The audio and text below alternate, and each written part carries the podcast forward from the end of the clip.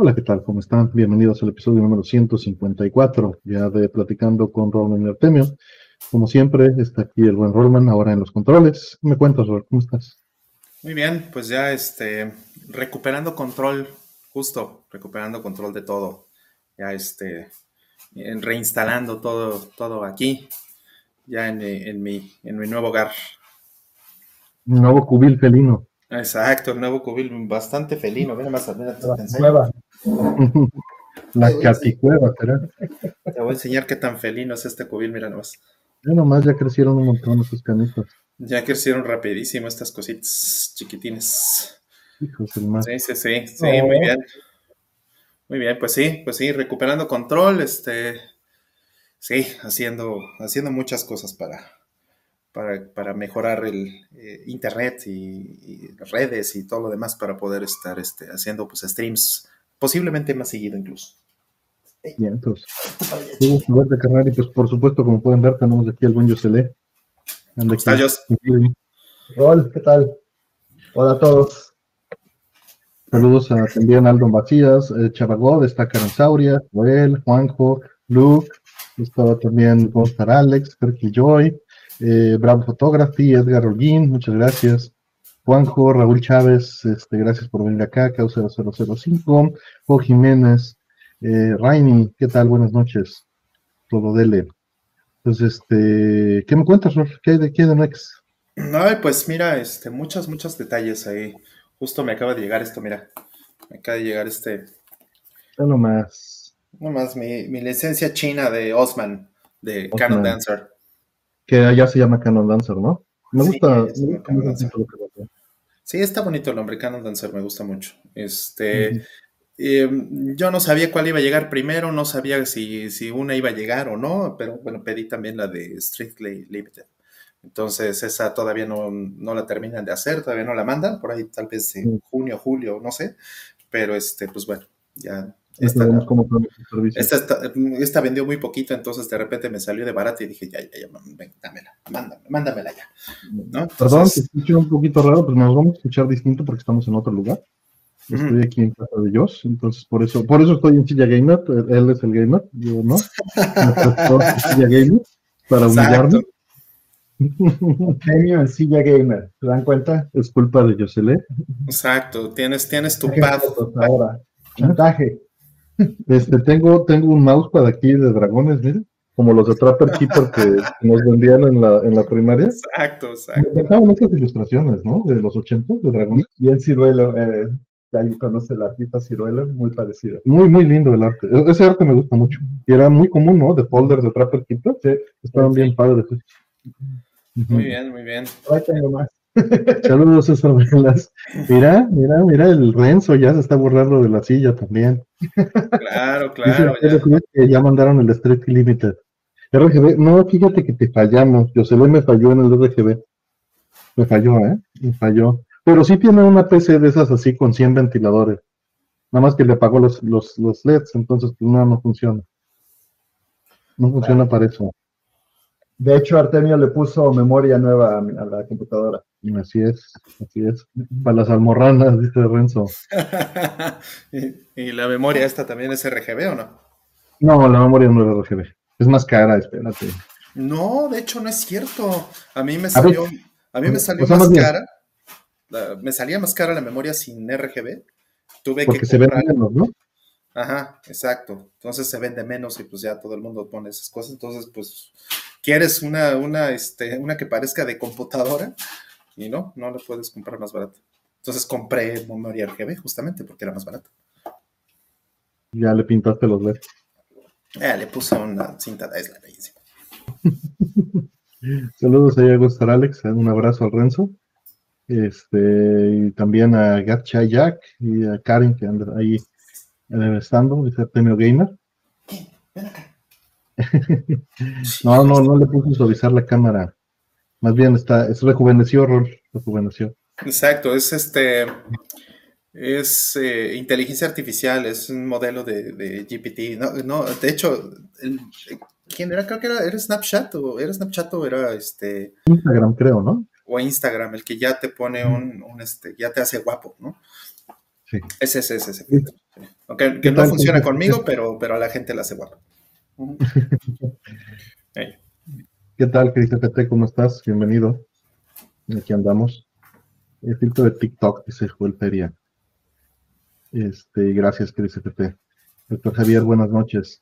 Pues este, nosotros aquí andamos eh, viendo, eh, pues vine a visitar a Yosele. Sí, estrenar con iPad. Ah, tiene un iPad aquí, no sé si es un iPad. No, este, este, no, no, no tiene cosas de Apple. Es Samsung. tiene una tablet Samsung aquí, pero no lo estamos usando, no lo estamos usando. Ándale. Todavía no llego a eso, espérense, espérense. Sí, espérense, espérense. No, no. En unos 10 años. Bien pianito, bien pianito. Exacto, exacto. ¿Y, y, qué han estado haciendo? Cuéntenme, ¿cómo les, cómo les ha ido? Bien, este, hoy, hoy fuimos a la tienda de Limited Run Games. Ah. Este, que está, está lejecito, está en un lugar así como del medio de la nave, ¿no? Está muy lindo, está muy lindo el lugar.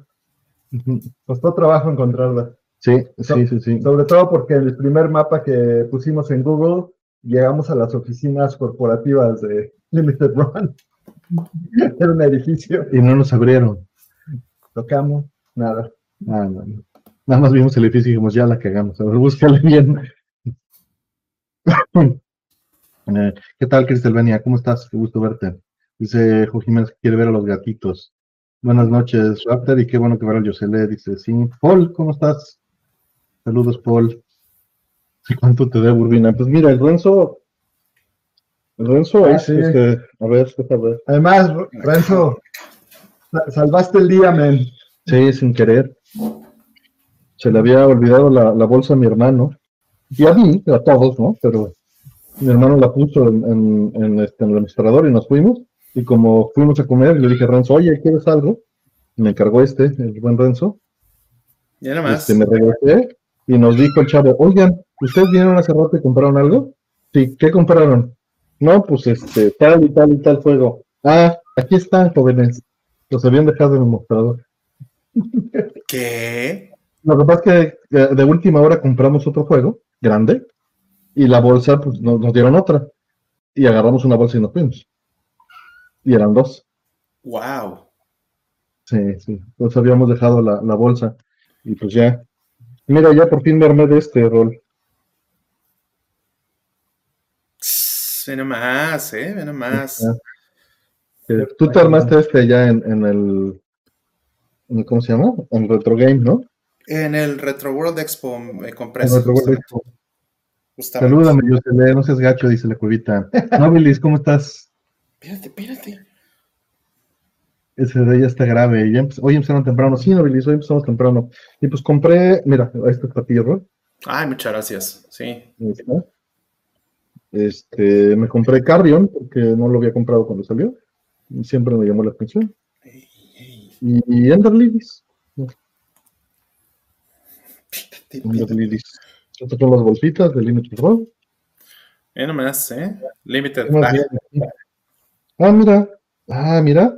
Me entregaron este de Mega Man. Sí, viene, viene en el, en el cartucho así de, de, de Mega Man World. Sí, pero me lo entregaron aparte. ¿Y qué más fue?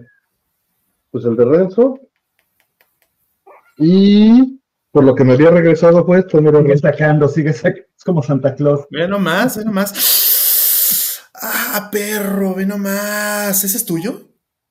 Me lo regaló mi hermano. ¡Wow! yo lo vi, fui, lo vi, y lo veía y dije, puta, es la caja grande, quiero el suelto. Y me dice, no, sueltos no hay, chavo. Si quieres, nada más hay cajas grandes. ¿Qué somos, hombres o payasos? Te dijo. Y mi hermano me dijo, pues ya, órale, llévatelo. No, no, qué bueno. ¿eh? Esos, esos son, esos son regalos de veras. Sí, es hermano. Me ya algo hiciste muy bien en tu vida que tu hermano te, te, quiere así. Sí, sí, Shadow de Ninja, exactamente, Shadow de Ninja de Natsume. Eh, Exacto, el de, el de, NES, efectivamente. El de NES hicieron, lo hicieron en cartucho. Sí, sí, sí, es, es una reedición del cartucho de NES. Es una reedición del cartucho de, de, NES, efectivamente. ¿Qué tal, Juan José Vélez? Qué gusto verte. Ahí la cobita retro. Este. Ahí está la CatCam. El CatCam, sí. A ver, vamos a, vamos a voltear esta nave. Ahí está, mira. Oh, Sí. Es el Grand Picat. nada más. También este, Mr. Adam me hizo llegar un proyecto secreto, pues no les puedo mostrar todavía. Aquí está. Pero sí me, me regaló unas etiquetitas. ¿eh? Ah, qué bonito. Sí, me regaló dos. Qué bonitas etiquetas, ¿eh? Sí, están muy lindas. Y el Call of Duty lo compraste, Urbina. Había Call of Duty, Renzo. Me acordé de ti mucho. Había también Among Us, en edición especial. Dije, este seguro le interesa. Ese Overwatch. Había Overwatch, sí. si, si no, yo le regalo el mío. Esos son como FIFAs, ¿no? Ahí en todos lados. Todos lados.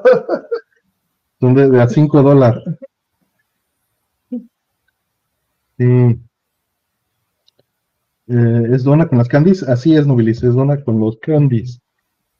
Eso es. Hoy me madrugaron, dice Navarrete. Saludos, ¿qué tal? Apex físico. ¿Existe eso? Mm, Buenas noches, Global Art. Existe Apex Sí. Físico. Sí, sí había Outer Wilds. Sí había. No, había Outer Worlds. No había Outer Wilds. Estaba yo buscando Outer Wilds y había pura Outer Worlds. Y me confundí y lo tuve que buscar.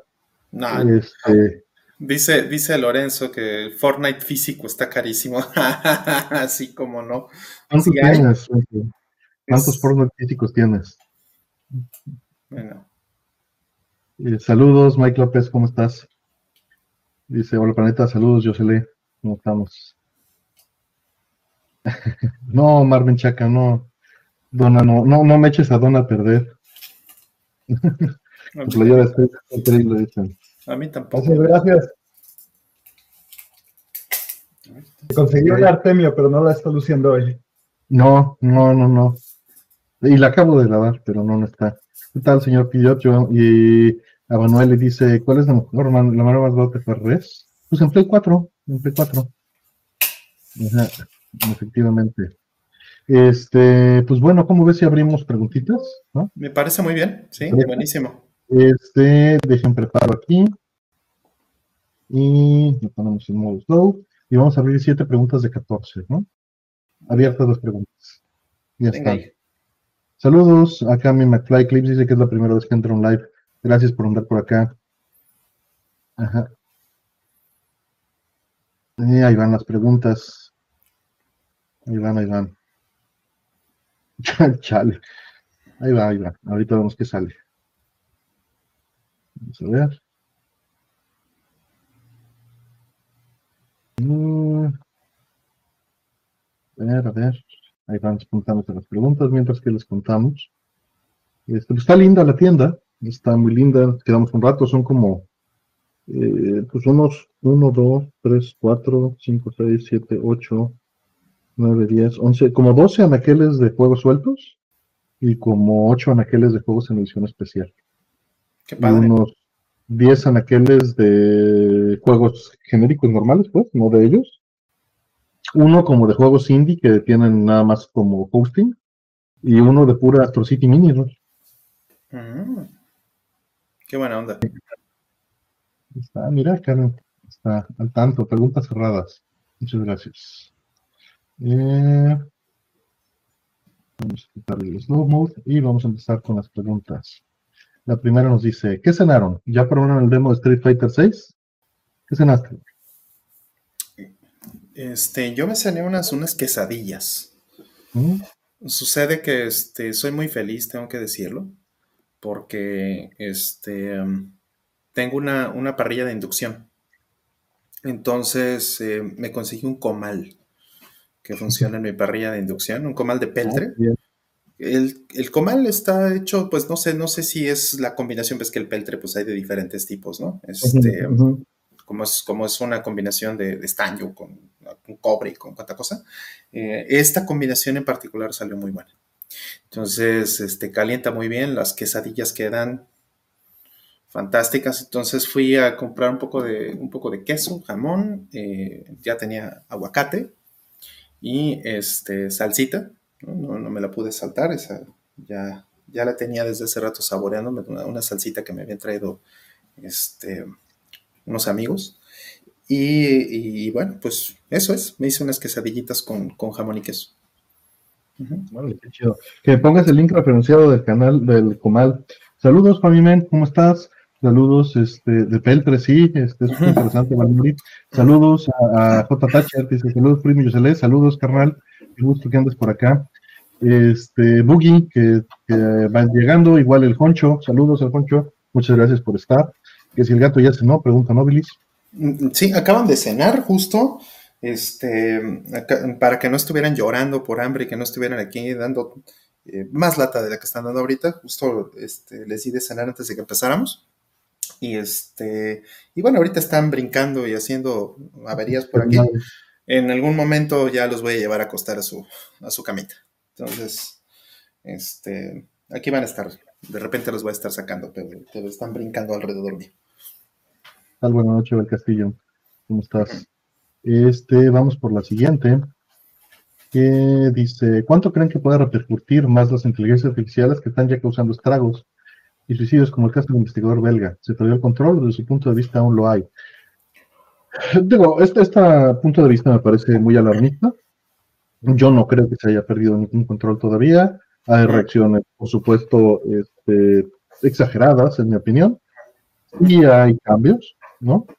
Este, o reacciones fuertes.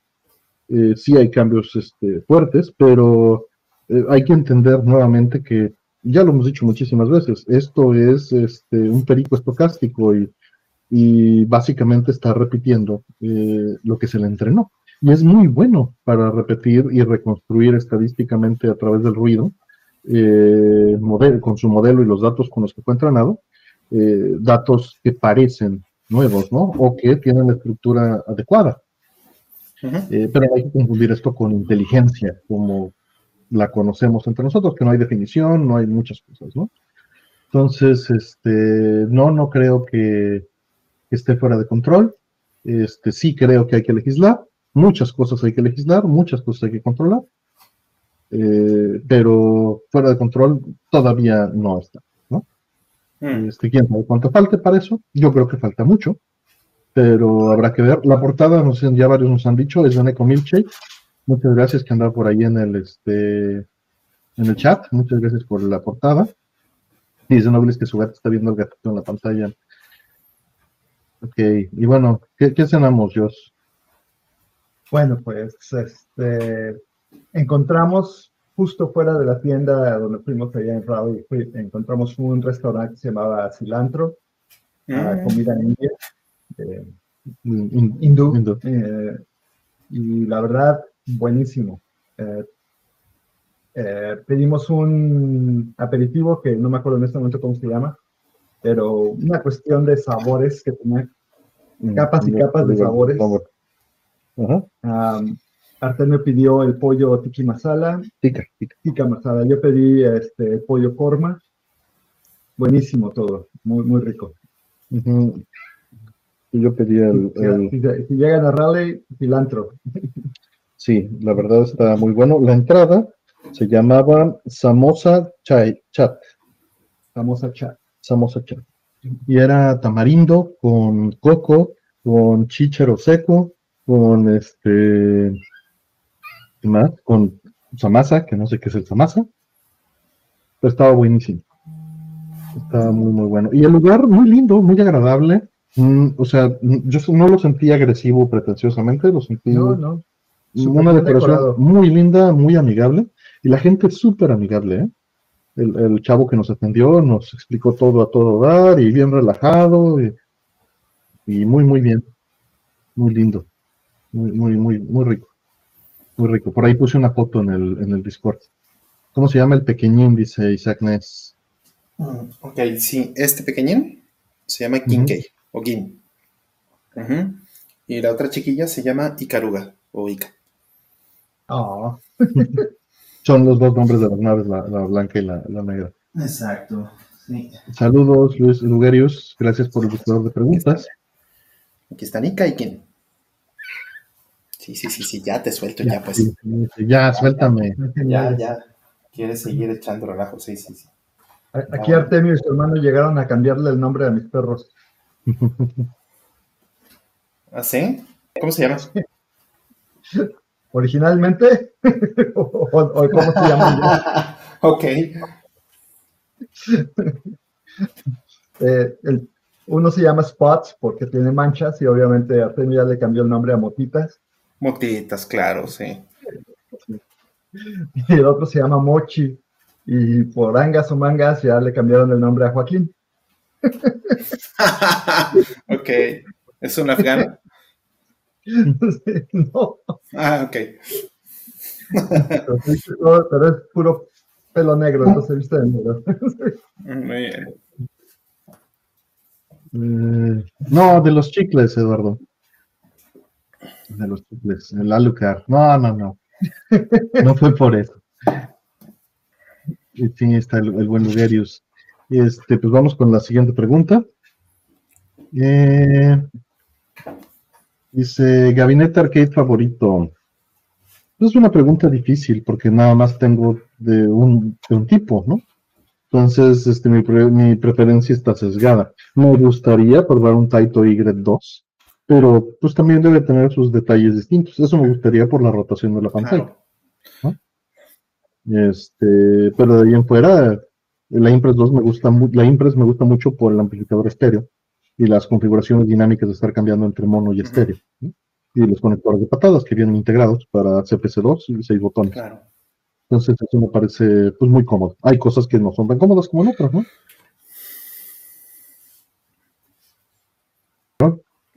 Perdóname. ¿Tú? De, ¿Te refieres a la... A la... que favorito? La pregunta. Sí, sí, pues mira, a mí me gusta mucho la Impress, sin duda. Me, me moriría por tener una Windy 2, fíjate. Mm. Me encantaría tener una Windy 2, como la que tiene José Cruz, que bueno, no sé si ande por aquí, por el chat, ah, se parece, pero, pero híjole, esa, esa como me gusta, esa, ese arcade tiene un diseño muy bonito. Este, tiene, de fábrica le ponen un, un monitor TriSync y, este, y es eh, JBS y ya. Pues tiene todo. Es como así súper moderna, ¿no? Es, es como mm. mi adoración, pero, pero bueno, mientras no vaya a tener una de esas que difícilmente voy a tener una de esas en, México.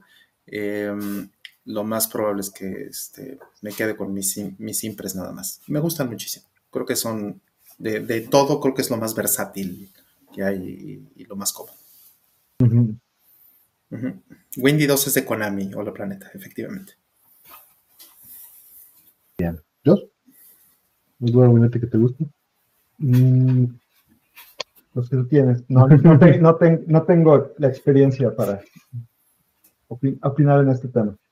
Saludos a Michael Ortiz que anda por ahí. Y este, vamos con el siguiente. El que sale, dice superchat de Octavio Valdés La Parga, muchas gracias. Dice saludos. Y sigue la pandemia de lanzamientos en mal estado. Ok. Como el caso del nuevo juego Star Wars, que está mal en todas las plataformas, pero pues eso es normal, ¿no, Octavio Valdés? O sea, es, es un hecho que el juego al salir, el que sea, va a salir mal, incluso ya los de Nintendo, y lo van a parchar una semana, dos semanas después. Si lo quieres jugar arreglado, lo ideal es que no lo juegues en lanzamiento. Es muy triste, pero los consumidores tenemos la culpa porque lo seguimos comprando y ordenando.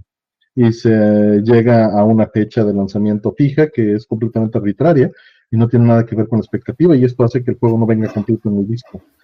Eh, simplemente se compran uno o dos meses más de desarrollo, imprimen una versión vieja eh, y se esperan a sacar el parche día 1. Eh, por esto, por cumplir con las preórdenes y con las fechas y toda la gente somos culpables. O sea, si, si no les gusta esto, hay que dejar de hacer. Así de simple. Dejen de consumir día 1 o dejen de consumir días de juegos parchados. ¿No pasa? No. Es idealista, es idealista, pero ya, ya estamos jodidos y es nuestra culpa. ¿no? Sí, sí, de hecho, eh, aun cuando, bueno, pues obviamente nosotros también caemos en este vicio de las preventas, ¿no? Em, las preventas pueden tener esta, pueden promover o pueden fomentar que, pasen estas cosas, precisamente porque eh, pues estás pagando un juego que no tienes, estás pagando un juego que no te van a entregar hasta que les dé la gana. Entonces es más o menos lo mismo que lo que sucede con, con los juegos que salen incompletos. Tienen una fecha de salida y esa fecha de salida es por cuestiones de marketing. Eh, digo, hay poquitas empresas y poquitos developers que se van a animar a decir, no, si no está listo, lo retraso un mes, lo retraso seis meses, lo retraso un año, ¿no? Este, ahí Nintendo lo ha hecho varias veces con Zelda, por ejemplo, ¿no? Eh, en el pasado, en el presente ya... Sí, ya han caído en este mismo problema, ¿no? Pero en, ejemplos específicos, Zelda, eh, con Zelda han hecho esto varias veces, ¿no? Lo hicieron con Tears of the Kingdom, de hecho porque este, eh, Tears of the Kingdom lo habían eh, anunciado originalmente para el año pasado. Entonces lo retrasaron y bueno, pues ahora eh, van, a, van a hacer un producto que, que, pues sí esté más completo, ¿no? Que, que ya no tenga que tener este, tanta cosa, pues de, parches y lo que sea, como, como lo habrían hecho si hubiera salido hace un año, efectivamente, ¿no? ¿Para qué? Para empezar a ganar dinero. Y realmente ese es el asunto. Empezar a ganar dinero y, y pagar el desarrollo con dinero que, no se han ganado todavía con un juego en el mercado. Realmente de fondo ese es el problema. Decir, a ver, este, y bueno, no solamente pasa en, los videojuegos, ¿no? Este, ya lo platicamos aquí y es algo que, le he estado enseñando a amigos que son animadores, por ejemplo, ¿no? Las versiones de, este, de Sailor Moon, por ejemplo, o de Dragon Ball Super, que salen en la televisión versus las que salen en Blu-ray, ¿no? O sea, las hacen así espantosas para salir al aire baratísimas y con eso gana el dinero para acabar. O bien temporadas partidas en, cachitos, así, este, que les dicen temporadas, pero no, no son temporadas, son, es arbitrario decirle temporada, este, a series en Netflix, por ejemplo, que sacan este, temporadas de cuatro episodios, de ocho episodios, para ganar dinero y tener eh, el recurso para poder terminar la otra mitad, por ejemplo, ¿no? Que le pasó a Ghost in the Shell 2045 eh, precisamente. Sale un año antes, sale nada más la mitad de la serie, le dicen temporada, pero no es cierto, porque pues, se corta la mitad la historia, no termina ningún, ningún ciclo, no, cierra el arco. Y un año después, ya que ganaron dinero con la serie al aire, con eso terminaron la, otra mitad. Entonces es, una situación muy fea. y pues, como bien dice Artemio, nosotros tenemos la culpa como consumidores queremos que nos deje de pasar, pues el sacrificio es grande. Tenemos que dejar de preordenar, tenemos que este, exigir que, pues, los productos o, preferir, ¿no? Votar con nuestra pues, cartera. regresar el juego si no está completo, ¿no? O sea, ¿cuántos, cuántos serían Perdóname. Regresar el juego si no está completo, ¿no? Exacto, exacto, regresar el juego si no está completo. Pues sí, o sea, lo que pasó con Cyberpunk, pero pues a nivel masivo con todos los juegos. Que, o sea, sacarnos de la idea que, ay, mañana van a sacar el parche este, y lo van a hacer mejor. No, Pokémon, por ejemplo, ¿no? Que ahorita es eh, Nintendo hizo, eh, bueno, no, no Nintendo es particularmente lo hizo Game Freak, pero pues hicieron esta cochinada, ¿no? De sacar este una versión espantosa de Pokémon con, con, montones de box y que tiene ya no sé cuántos meses, unos cuatro o cinco meses, y todavía no está funcionando me parece horrible que, caemos, que caigamos en eso. Sí. Pues vamos con la siguiente. Hey, tú. Dice, ¿le van a entrar a la colección de Hammering Harry? De Iron. Claro. De Iron, lo, de Iron, lo que me vendan, si tengo el dinero, se los compro. ¿eh? Este, Strictly Limited, de hecho, está sacando una. No, no es esta, es eh, la de Strictly Limited, ¿cómo era? Eran este. Es la de este, Image, ¿no? Este... Sí, Image Fight 1 y 2, creo. Y X Multiply, ¿verdad? X Multiply, efectivamente. Muy lindo. No, no, o sea, yo, por mí que me saquen todos los juegos de Irem, se los voy a comprar, particularmente R-Type Leo. R-Type Leo es un juego que hoy día no existe accesible en ninguna plataforma más que en arcade. Hace unos 10 años o 12 años, algo así, eh, Dotemu sacó este, una colección de Eren, Arcade Classics, y trae el ROM de, la licencia, pues, ¿no? De R-Type Leo, pero ya no la venden. Ya la quitaron desde hace mucho, entonces hace como 5 o 6 años. Entonces, si quieres conseguir R-Type Leo, no hay forma. Es usado, ¿no? No, pues no, o sea, una, una PCB, una placa de 40 mil pesos, pues no, no es exactamente. pero la licencia es usada, ¿no? Pues sí. Pues Saludos, ¿cómo estás? Sí, sí puedo jugar este ROM en Mr. Valmori, pero no tiene la licencia. Exactamente, no tengo la licencia. Sí, Necesita la porque, licencia. porque la de Dotemu era digital, no era física. Y ya no la venden. Entonces, pues, pues bueno, ojalá que eh, Strictly Limited o quien sea que esté sacando estas, estas este, colecciones de Hammer and Harry o de Image Fight, o lo que sea, eh, ojalá que eso siga. Los voy a apoyar para que eso siga. Ojalá que sacan, sacan una, saquen una este, colección de R-Type. Sería muy feliz. Sobre todo que R-Type está regresando. Ya salió el R-Type Final 3, apenas hace como un mes o dos. Hace rato entró también Núñez Camp, no lo había saludado, perdón. Se fueron varios comentarios, igual César Varelas, ahorita pongamos. Igual John Spi, saludos. Este, igual el buen Aldo. Excelente noche, Martín. Este, y la siguiente dice: ¿Cuál es el juego cancelado que nunca salió que más les haya dolido? Ya abran la sección de recomendaciones de lectura en Discord, Portis. Eso lo abrimos sin problemas, ahorita la abro. Este, ¿Qué tal, Ira Checa? Eh, pues el juego cancelado que nunca salió que más les haya dolido. 2. Bueno, interesante elección. No estoy para, no estoy para contarles, pero el juego Uno cancelado, el juego cancelado que nunca salió, que más me dolió, es el mío. Ay, buen día, Zeta. Lo bueno es que te puedo oír ahorita. ¿no? Exacto. Ay, qué cosas, qué cosas. Este, a mí, pues no, eh, estoy pensando y no. Este. No se me ocurre ninguno. Mm, No se me ocurre ninguno que, que me haya dolido. Gradius 6 fue anunciado, este, había por ahí un prototipo en, para PlayStation 3. Efectivamente nunca salió, lo cancelaron. ¿Qué tal, Ger? Sí, empezamos temprano. ¿Half-Life 3 cuenta? Sí, ¿por qué no? Dice The Last Ninja para Xbox, dice Paul. Silent Hills mencionaron también. CPT Silent Hills. No me dolió, no me dolió.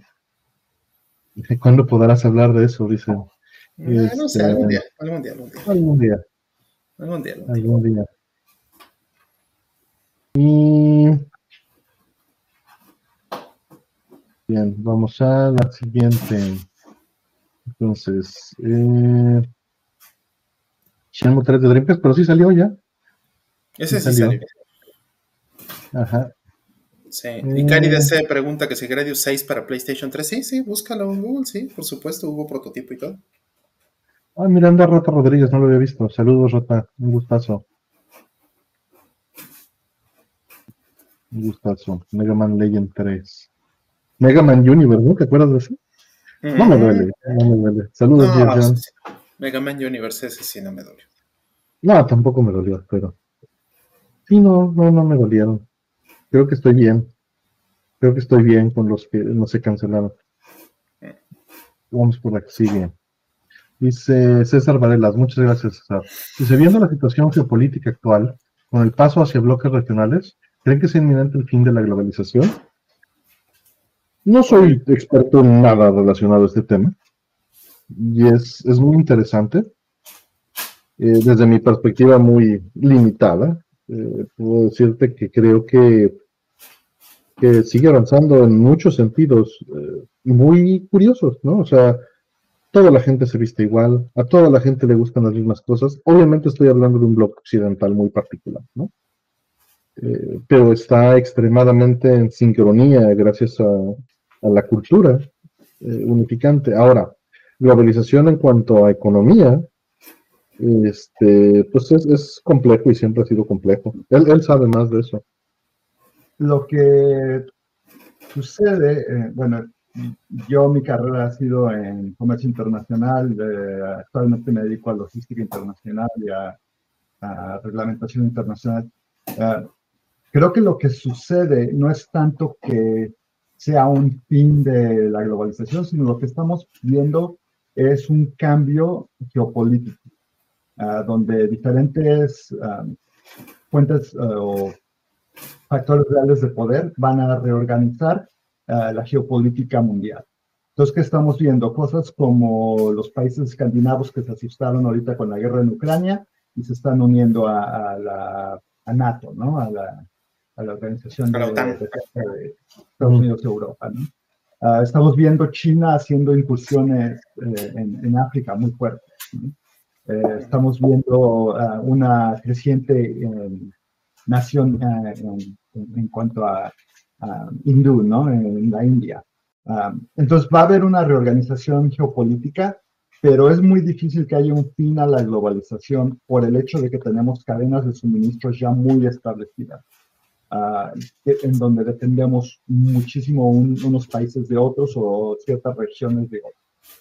Em, tendría que darse algún tipo de catástrofe que fuera mayor a, lo político ah, mm. para, para, que sucediera algo así. Y conforme la tecnología sigue avanzando, eh, eh, difícilmente vamos a crear un, un um, planeta dividido, sino que cada vez estamos más compaginados. Ah, ahora, sí hay cuestiones de, tanto legales y de legislación que deben de, ah, de jugar uh, catch up o de, alcanzar eh, la, tecnología, ¿no? Y en cierta forma inclusive eh, unido a la, a la, pregunta que se había hecho en cuanto a la inteligencia artificial que, hemos visto, ¿no? la legislación siempre viene detrás, persiguiendo la tecnología y a, y a los nuevos desarrollos pero como fin la globalización muy, muy difícilmente va a acabar. Hmm. Sí, fíjate que yo, yo ahí tengo una, um, una opinión un poco más escéptica respecto a que eh, las cosas puedan continuar como están. Eh, una cosa que sí he visto en los últimos seis meses, ocho meses, pon tú más o menos, pues es que la cuestión de, de los, em, de los envíos marítimos, ha ido subiendo mucho de precio. Hay una cuestión ahí que, bueno, como bien dices, ¿no? Una, cosa que podría ser no necesariamente política, pero que sí nos podría afectar mucho, es la cuestión de los seguros. Em, este, la semana pasada estábamos eh, em, haciendo una broma de, la correlación que hay entre eh, la temperatura, ¿no? el calentamiento global, cómo ha ido subiendo la temperatura y, cómo hay una correlación contra los piratas en alta mar que, han dejado de existir en los últimos 500 años, ¿no? Pero lo que está sucediendo es que estamos empezando a regresar a, bueno, estamos como revirtiendo un poquito la tendencia de, la parte de los piratas, por lo menos, porque pues he estado leyendo cada vez más que hay problemas en alta mar porque eh, pues ahorita con todo esto de la guerra y las cadenas de suministro que están afectadas y la, la, la, eh, pues hay muchos problemas con respecto de las aseguradoras que ya no quieren asegurar los, eh, los envíos marítimos o que están cobrando primas mucho más altas y entonces eso está pegándole duro a la distribución de muchas cosas que son materia prima, ¿no? Porque bueno, pues Amazon, por ejemplo, si ustedes van y piden, pues esto, pues esto lo mandan por avión, pero pues eso no es así como mandan el acero, ¿verdad? O como mandan los insumos importantes que, son los que alimentan eh, eh, muchas cosas, por ejemplo, el silicio para hacer procesadores. Entonces, eh, si no llega el silicio a China o no llega el silicio a donde están las fábricas donde hacen microprocesadores, entonces eso empieza a pegarle absolutamente a todo, a los coches, empieza a pegar a, la producción de, básicamente todo lo que tiene una computadora, que ya es casi todo. Entonces, eh, es, ese tipo de detalles nos están pegando mucho. Y entonces lo que están haciendo es que están, eh, si no acabando bien con la, con la, globalización, lo que está haciendo es que cadenas de suministro que no existían tengan o que, o que eran completamente diferentes en los, hace, hace 50 años para acá, están empezando a, volverse más locales. Es decir, México va a empezar a, traer, si esta, si esta teoría es correcta o si lo que estoy viendo como tendencia es correcto, México va a empezar a tener más industria que se empiezan a traer de China. ¿Por qué? Pues porque en Estados Unidos consumen, ¿sí? Y es más difícil o es más caro comparativamente, ¿no? Después de tantos años de que es mucho más barato este, China que, traer cosas de China que, desde México hacia Estados Unidos, eh, por primera vez es al revés. Entonces eso cambia la dinámica de todo. No quiere decir que se acabe la globalización como tal, pero posiblemente sí se pueda acabar lo que entendemos como el mapa de globalización actual. O sea, que, el mundo globalizado que hoy conocemos se acabe y tenga que empezar otra cosa o que tenga que transformar otra cosa, eh, a transformar otra cosa diferente, ¿no? Donde el mapa político y el mapa de, distribución de, todas estas cosas se ve completamente distinto. países que no podían producir eh, algún insumo, ¿no? No sé, litio, este, carbón, lo que quieran, a lo mejor no lo hacían porque pues, no eran competitivos. ¿Por qué? Pues porque del otro lado del mundo había alguien que producía más barato y podían traérselo para acá. Pero eh, bajo estas condiciones a lo mejor ya no se puede eh, transportar tanto desde lejos y entonces ahora esos países que no tenían esa oportunidad de producir ahora están forzados a producir, ¿no? Entonces, esas, cosas, es, esas cosas son las que creo que van a pasar en los siguientes 10 o 15 años. Entonces, el mapa como lo conocemos, eso sí se va a acabar. Sí, va, a haber nuevas alianzas geopolíticas, y lo estamos viendo inclusive ahora eh, con la guerra en Ucrania, como Brasil está saliendo al frente como una potencia que quiere hacer, tener una influencia política a nivel mundial, unidos a la India y a China y tratando de meter su cuchara política ¿no? en todos los claro. Entonces, definitivamente vamos a ver un realineamiento uh, del mapa geopolítico. Claro, mira, Checa está preguntando si ya no hablamos de videojuegos. Sí, esto también tiene que ver con videojuegos. ¿Por qué? Porque pues, eh, países que no estaban desarrollando activamente, porque tampoco eran competitivos, y pues, podemos hablar de muchos países en América Latina, pues a lo mejor hoy día van a tener una, eh, una posibilidad de crecer sus, sus industrias, ¿no? Y por supuesto, entre ellas la de los videojuegos.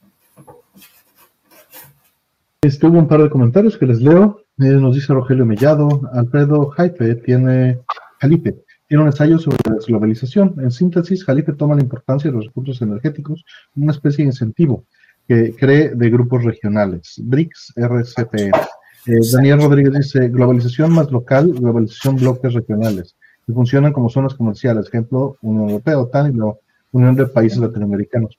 Que, que, bueno, para mí todo eso pues nada más es la misma gata revolcada. O sea, sí, se desconfigura y se reconfigura, entiendo, eh, se acaba como es, pero es muy difícil cerrar la globalización generalizada, ¿no? Claro. O sea, tal vez quien la domina es lo que puede cambiarse o se puede adaptar, ¿no? El, maestro Calife tiene, es muy cojo y, y, le sale mucho, pero, pero sí, exactamente como dice Artemio, se, se va a transformar más que acabar. Así es, como lo conocemos, sí va a ser muy diferente en 10 o 15 años, eso sí lo tengo claro. Soy muy escéptico de que las cosas puedan mantenerse como están. Yo creo que ya. Vamos a la siguiente. Eh, pregunta, ¿película favorita de Cantinflas? Híjole, qué difícil. no, bueno. El 777. No, bueno, este, híjole, tiene muchos años que no, que no veo una película de Cantinflas, pero me acuerdo que hizo esta adaptación de El viaje al mundo en 80 días, ¿no? Sí. Sí. A mí me gustaba el Cantinflas Show, ese, ese, sin duda me gustaba. El barrendero. Estuvo muy chistoso. Yo estoy pensando cuáles son las que vi, o sea, las que sí vi un par de veces, ¿no? Y la verdad es que no lo he visto en mucho tiempo. Porque hubo una época en la que me desesperaba. Ya no, pero hubo una época en la que me desesperaba el cantinfleo. La verdad es que después aprendí a, entender la gracia que tenía, ¿no? Haciéndolo. O a tolerarlo, mm. que, también se puede. Bueno, es que es, es, es, completamente excepcional, ¿no? Sí, el patrullero es buena, sin duda. Pero el, el Sí, yo creo que me quedo con el patrullero también. De las que estoy viendo. Ahí estaba la, la, clásica, ¿no? Sí, pero no, tiene muchos años. De hecho, en mi, en mi biblioteca de, películas, no tengo, en mi filmoteca no tengo ninguna de Cantinflas. Pero la Cantinflas Show yo era súper fan. El Cantinflas, Show, también, también me encantaba. Lo hacía, lo hacía Hanna Barbera, ¿verdad? Sí, creo que sí. Estaba bien bonita. Patrullero ya su declive, dice eh, Valmori. Eh, dice, Antier vi el señor doctor es buena, dice. Eh, y alguna cuando era pequeño. Un torero. Ahí está el detalle. Sí, ahí, está el fue. detalle. Ahí está el detalle, sí, Es también ya tiene tanto tiempo que le- Sí, es que no las he visto mucho tiempo. lo que me queda en la mente, ¿no? Sí, exacto. La, el Cantinflas Show tenía la bikini y eso me encantaba. Todo me encantaba. Eh, bueno, vamos con la siguiente. Eh, no vi esa película, Akemi. No la vi. Un día con el diablo, dice, y este es el detalle. En mi opinión, Cantinflas perdió eh, color cuando las películas lo obtuvieron. Entiendo. Ujú. Dice, ¿sabían que el personaje de Cantinflas, nos dice Román Farid Saavedra, eh, saludos, carnal. Es tomado de una historia mexicana de los años 20 y cuando el creador le reclamó Cantinflas, este se limitó a ofrecerle chamba haciendo su historieta. No, pues bueno. Ni modo. Qué, qué, qué mal. El bolero de Raquel. Y cuando a presumir rol la placa de YouTube que está ahí atrás, dice. Este, no es una placa de YouTube, es, son mis pastillas de, de eléctricas que todavía no las tapo con nada. Ahí, le voy, ahí voy a poner un, un- es la caja de, póster este, de fusibles. un- un póster de Gradius, ahí voy a ponerle encima. Ándale. Eh, siguiente dice el kernel. Muchas gracias por el apoyo, el kernel. Bienvenido de nuevo, Artemio Reemplazo. Team Min May presente. Gracias. Ahí está, mira, te puso Min May aquí. A ver, Ah, mira más, ¿eh? Chécate. Lo vi, se ve Esa mejor, es la así, ¿no? actitud. Ahí está. Mira, te lo tenía listo aquí el Yoselé. Listo, compañero. Ahí está Min May. Oye, Eh, siguiente. Dice, quien hace la versión, dice- nos dice Karen, quien hace la versión de Cantinflas en la versión en inglés es Don Messick, el actor que le da la voz a Porky. Órale. oh, mira, órale. nada menos que el actor que le da la voz a Porky. Y el, el Flow, el, el, el show- el Flavio, el comediante, hacía la voz en español, dice. Mm,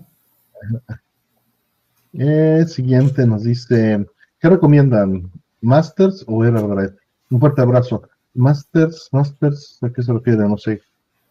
no sé a qué se refiere eso. A ver quién nos está haciendo esta pregunta. Doctor Javier, si andas por ahí, acláranos este, a qué te refieres. Si, si te estás refiriendo a juegos originales con Masters, pues si tienes el dinero, este, está increíble. No alentamos la piratería de ninguna manera. Los overdrive los usamos nosotros para desarrollar o para no usar nuestros cartuchos originales y hacer respaldos con el bumper que hace Hertz y, este, y mandarlos al Everdrive. ¿no? Entonces, en, en- en nuestro caso no es IO, es, es, es- más bien es I. ¿no? Mm, Gracias, Gabriel. Masters of the Universe dice. Eh, vota macros. A ver, les vamos a poner la votación de, de este, el buen el kernel. Vamos a ver. Unas votaciones no sesgadas. Sin sesgo. Le ponemos aquí Min May. Y mira que no le puse nada, ¿eh? Lisa. Así, sin sesgo. Yo se lo me va a madrear porque no puse a Claudia, pero no, no hemos probado Dry News. Bueno, yo no. Eh, pues ahí está la, la, este, la encuesta, gracias al kernel. Y justo hay una pregunta de este, del kernel más, gracias al kernel que dice, hola planeta, hola Tim, ¿quién no es- ¿cómo estás? Tim Sundere presente. Sí, Boogie, eso de tener un montón de juegos, o sea, la piratería te lleva a que no disfrutes las cosas para un perfil particular de persona, que, creo que es muy común, ¿no? La parálisis de la elección, Rol nos contaba una vez. Mm, Y es, este, cuando tienes muchas opciones, no, no haces nada. Eh, ah, mira, dice Doctor Javier, es correcto. Teniendo el respaldo de los juegos, ¿en dónde recomiendan mejor jugarlo? ¿Por un Everdrive o en Mister? Ok, era Mister Ah. FTGA nomás. Este, qué bueno que nos, nos, este, nos corregiste, doctor. Eh, depende, o sea, la verdad es que si vas a correrlos en una tele HD y no tienes un escalador, pues Mister es una solución mucho más barata que comprar la consola y comprar un escalador y los cables. O sea, nada más con dos consolas que utilices así, ya te barrió el piso con los costos. Y eso que son altos.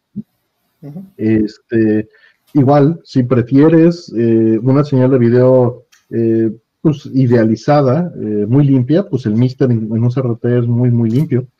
Eh, personalmente, en donde yo utilizo indistinguiblemente Mister de las consolas originales, es en PC Engine, especialmente el CD-ROM, por aquello de este, lo molesto que es hacer todo el, el relajo. Eh, Super Nintendo y Genesis, como están verificados igual con MD Fourier, me siento tranquilo de usarlo, ¿no? Igual NES. Termino usando el hardware original, eh, con Everdrive en muchas ocasiones, pero Mister es sumamente práctico. No, todos los este, las cores tienen el mismo detalle, dedicación, pero todos están en una alta este, eh, confiabilidad, ¿no? Mm. Sí, es bastante alto el nivel de precisión que tiene. Una buena cantidad. Entonces, pues depende, o sea, si ya tienes, porque ponte a ver el precio de un Everdrive, ¿no? O sea, el precio de un Everdrive más el precio de un escalador, más el, si no los tienes, más el precio de los cables, eh, de dos consolas ya te salió el Mister. Ah. Nada más de pensar en un escalador, dos cables, mods RGB y Everdrive. Ah. Este, si ya tienes los mods hechos. Sí, hay, hay una opción un poquito, bueno, eh, igual estoy aquí diciendo un pequeño spoiler, que, ya, ya lo haremos. Estoy, eh, estoy produciendo por ahí un, poquito de contenido. Este, me han preguntado muchísimo por el tema de, las NAS, lo que es este almacenamiento compartido para consolas. Entonces, algunas consolas lo pueden aceptar, por ejemplo, este, eh, el PlayStation 2. Me parece que el Wii también, si no me equivoco y este, Mister, por supuesto, pueden, pueden hacer uso, eh, si tienen sus juegos concentrados en discos duros en la red. Eh, entonces, pues eso también es una solución eh, interesante. Estoy viendo si eso es algo que pudiera yo hacer con Everdrive, utilizando una SDIO. ¿no? es, es, algo que, es algo que me gustaría probar, pero bueno, o sea, mi interés... El Everdrive tiene un SDK para administrar el SDK, ¿eh? Tiene un, perdón. Un, eh, eh, tiene un SDK para administrar el SDK y leerla desde el Genesis. Mm, ya, claro. Bueno, pues posiblemente es algo que, podríamos hacer este, en, un futuro, ¿no? Es, algo que, me gustaría probar en, en, en, cuántas consolas puedo llegar a hacerlo como experimento. Pero justo, para no estar gastando en SD cards, para no estar este, haciendo respaldos en diferentes lugares, tener todo concentrado en un solo lugar, para mí sería ideal, Y, este, y bueno, ya depende, por supuesto, así como te comentó Artemio, si tienes el equipo, si no lo tienes, si ya tienes las consolas, si ya tienes los cables, pues bueno, evidentemente eso está mejor, ¿no? Pero si no los tienes, si tienes que estar comprando cosas, Mister es mejor opción. Entonces, eh, eh, creo que este, pues es algo que, vamos a revisitar, seguramente. Pues vamos a abrir este, un par de, preguntas. Van 5 de 10. están abiertas en este momento. Por ahí nos dice eh, Víctor Rafael, otra opción es el Analog Pocket, más su base. Si aceptas usar solo HDMI conexión a pantallas, y es más caro. Es más caro el, el Analog Pocket, pero tienes la opción de hacerlo portátil. La calidad es inferior, generalmente, eh, de la simulación, porque no se fijan en esos detalles. Eh, no es open source en todos los casos, en algunos sí, pero no es portátil. Entonces tienes ahí balances dependiendo. Si lo vas a usar portátil, no le ganas a los Pocket, punto. Bueno, mientras eh, termina este asunto de las preguntas, voy a acostar a las fierecillas porque ve, ya se me, ya, se me quedó dormida aquí. Oh. Sí, más pobrecito, ya dice, ya, por favor, ¿qué es esto de programas de Sí, ya. Respeta mis ciclos circadianos, dice. Esa pregunta ya la respondimos, Felipe Gómez, la respondimos hace unos minutos. Entonces, este, esa ya no va a entrar. Eh, vamos a ver qué está.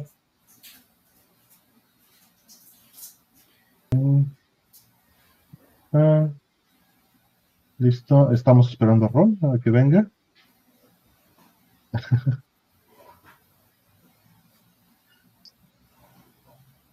ya están las cinco preguntas. Y ahorita que regrese Rol, este, vamos a, hablar, abrirlas, este, bueno, a, empezar a contestarlas. Ya están cerradas las preguntas. Listo, ya les quitamos el slow move y vamos a continuar con el show. Dice, este gato representa nuestras células protestando por trasnochar. sí, Sagnes, es correcto, es correcto. Yo hoy vi ese cómic que ya saben de este que se ven las células ahí con una neurona diciéndoles este, tomen sus raciones. Y dice, señor, pero otra vez pizza. Y dice, cállese, tome tu pizza. Y dice, pero señor, mi hijo necesita vitamina D, ¿no puede salir al sol cinco minutos? No, hay un maratón de Mario Kart en YouTube. La otra célula, a mí sí me gusta YouTube. Digo, a mí ni me gusta Mario Kart. Eh, vamos entonces a las primeras rol. Eh, dice, arena de gato eh, de sílica o normal, de sílica. Mm. ¿Rol? De sílica. Sí, es, la que compro. Sí, no ayuda muchísimo a eliminar olores. Ayuda muchísimo, sí, sí, sí, sí, sí, sí, Y mira, ahorita que tengo dos gatitos bebés que están yendo al baño cinco, ocho veces al día, es indispensable para mí. Ve a descansar, Michel Arc. Si ya no es como los Michis, ya ve a dormir. No te quedes por acá. Muchas gracias. Exacto, exacto. Siguiente dice: eh, algunos streamers dicen que van a emular el nuevo Zelda por falta de potencia del Nintendo Switch. ¿En algún momento es válido utilizar la emulación para modificar la obra original? Pues siempre es válido utilizar la emulación para modificar la obra original. Lo que no es válido es la piratería y no son la misma cosa, ¿no? En el sistema legal que tenemos. Entonces, eh, pues no veo un problema, pues si lo quieren emular para ponerle más cosas, pues cada quien es libre de hacer lo que se le dé su regalada gana, ¿no? Claro. Eh, eh, si quieren ponerle filtros, si quieren escalarlo, si les gusta eso, adelante. Sí, es, es, yo creo que es muy importante eh, este, enfatizar la, la, diferencia entre una cosa y otra, ¿no? Y esto es porque mm, este, Alejandra Menchon me mandó hace unos días, este, estaba muerta de la risa, me mandó eh, una queja amarga que puso Kotaku por ahí en, en, en Twitter, me parece es porque Nintendo este, los puso en una lista negra. Porque hace, no sé, no sé, creo que fue eh, cuando salió Metroid, eh, Metroid Dread, si no me equivoco, que este, dijeron, ah, es que este, es increíble cómo se pueden jugar mejor que en Switch los juegos emulados de Switch, ¿no? Y entonces pusieron un link hacia el método con el que podías bajar pirata Metroid Dread y jugarlo en un emulador. Entonces, este, o sea, y, hacen una nota, ¿no? Y se supone que pues, este, e, estamos hablando de un medio profesional, ¿no? Entonces, y, justo la queja de hace unos días era de, no, es que se nos hace muy poco profesional que Nintendo nos, nos tenga este, vetados, ¿no? Pues a ver, brother, ¿no? O sea, me dio mucha risa también en su momento la, la, respuesta que le dieron algunas personas, decir, oye, pues voy a tomar eh, los, todo el texto y todo el contenido de Gotaku y lo voy a servir en otro lado. Y, vean qué padre se ve el contenido de Gotaku sin anuncios, ¿no? y pues, pues, es lo mismo, ¿no? O sea, y el asunto justamente no es si, si puedes emular o no eh, Metroid Red. El punto es eh, que para hacerlo estaban promoviendo el bajar el ROM pirata. Si en lugar de eso te hubieran dicho, por ejemplo, a ver, toma tu Switch, hackealo de esta manera, haz el dump de tu cartucho y saca de tu cartucho esto y ponlo en una PC y toma este software y hazlo así, así, habría sido otra historia. Pero desgraciadamente no es el caso con la vasta mayoría de la gente que emula, ¿no? Desgraciadamente eh, eh, hacen una equivalencia falsa entre emulación y, y piratería y pues no, una cosa no, no necesariamente conlleva a la otra. Pues vamos. Eh, siguiente eh, pregunta. Dice, eh, ¿le van a entrar al Zelda nuevo día 1? Quizás sí, si, si lo consigo, sí. Señor, sí, señor. Saludos, Five. de la pregunta anterior dice, ¿cuál es la postura en interno cuanto a tus cartuchos? Eh, dice en su licencia que no puedes hacerlo, pero las licencias de, nuestros países dicen que sí podemos. Entonces, nada más, ellos tratan de, decirte que es malo, pero tú puedes hacer un respaldo todavía de tu software este, para conservarlo. Así es, es, es legal eh, lo que llamamos el format shift, ¿no? o este, el cambio de formato. Y esto es pues desde las épocas de, de los discos de los viniles, CDs y cassettes, y este, videocassettes, ¿no? VHS beta, que pudieras cambiar, si tenías VHS, los pudieras cambiar a beta. ¿no? Y que tú pudieras hacer tu, propia, o sea, no estás violando la licencia realmente, porque pues tú ya pagaste, ¿no? Entonces, eh, sería justo. Oye, eh, así se llama precisamente, uso justo, ¿no? Este, en México no hay leyes sobre eso, sí, sí hay leyes sobre eso, Luis Curiel. Por supuesto que sí, es el artículo, eh, creo que es el 148, si no me falla la memoria, de la Ley Federal de Derecho. Mm, ¿Eso respalda sus partidas? No, de las partidas no, nada más de los cartuchos viejos, de los consolas actuales no. Este rol no se ven las preguntas en el cuadrito. Nos dicen ah. que pongas una cámara de los gatos durmiendo. Este... Ah, sí, no se ven. Ah, tiene toda la razón. Sí se veían hace rato. Bueno. Sí, ya las reinicié. ¿Quieres que las vuelva a reiniciar? Eh, déjame ver nada más rápido. Si no, las ya les estoy reiniciando yo de mi lado. Si no, sí te voy a pedir que las vuelvas a mandar. Eh, sí, yo creo. Ya está, ya está, ya está. Sí. Ya está. Gracias. Este, siguiente pregunta. Eh, Dice Slow ROM versus Fast ROM. En el Super Nintendo el juego corre más rápido. Se trata de un chip dentro del cartucho. ¿Es algo que podría soldarle entonces? ¿Siempre son mejor opción sobre el original? hay tantas dudas para ahorrar dinero, Nintendo. Este, Rol, ¿les puedes explicar el desmadre que hizo Nintendo para ahorrarse unos centavitos? ¿En dónde exactamente? No, no entendí muy bien. Slow ROM y Fast ROM. Ah, sí, sí. Slow ROM versus Fast ROM. Eh, el juego corre más rápido, se trata de un chip dentro del cartucho. Es algo que podría soldarle. Siempre es mejor opción el, el fast ROM que el slow ROM. Eh, mira, a ver, vamos por partes. ¿Qué es esto? ¿Qué, a qué se refiere con estos? El, el, high ROM y low ROM, ¿no? Creo que se llaman, si no me, si no me equivoco, en lugar de fast y slow. Sí, se eh, conoce como fast y como slow en la comunidad. ¿no? Ok, ok. Bueno, mira, eh, los, chips como tal, tú puedes comprar eh, chips eh, de la misma especificación, digamos, ¿no? Este base, pero que pues pueden llegar a tener diferencias en, en este, en tiempos de respuesta. ¿no? Eso, eso es básicamente todo este asunto. Tú puedes comprarle a Macronix, en este caso, que era este, uno de los eh, fabricantes más importantes, que era este partner de Nintendo para hacer los cartuchos.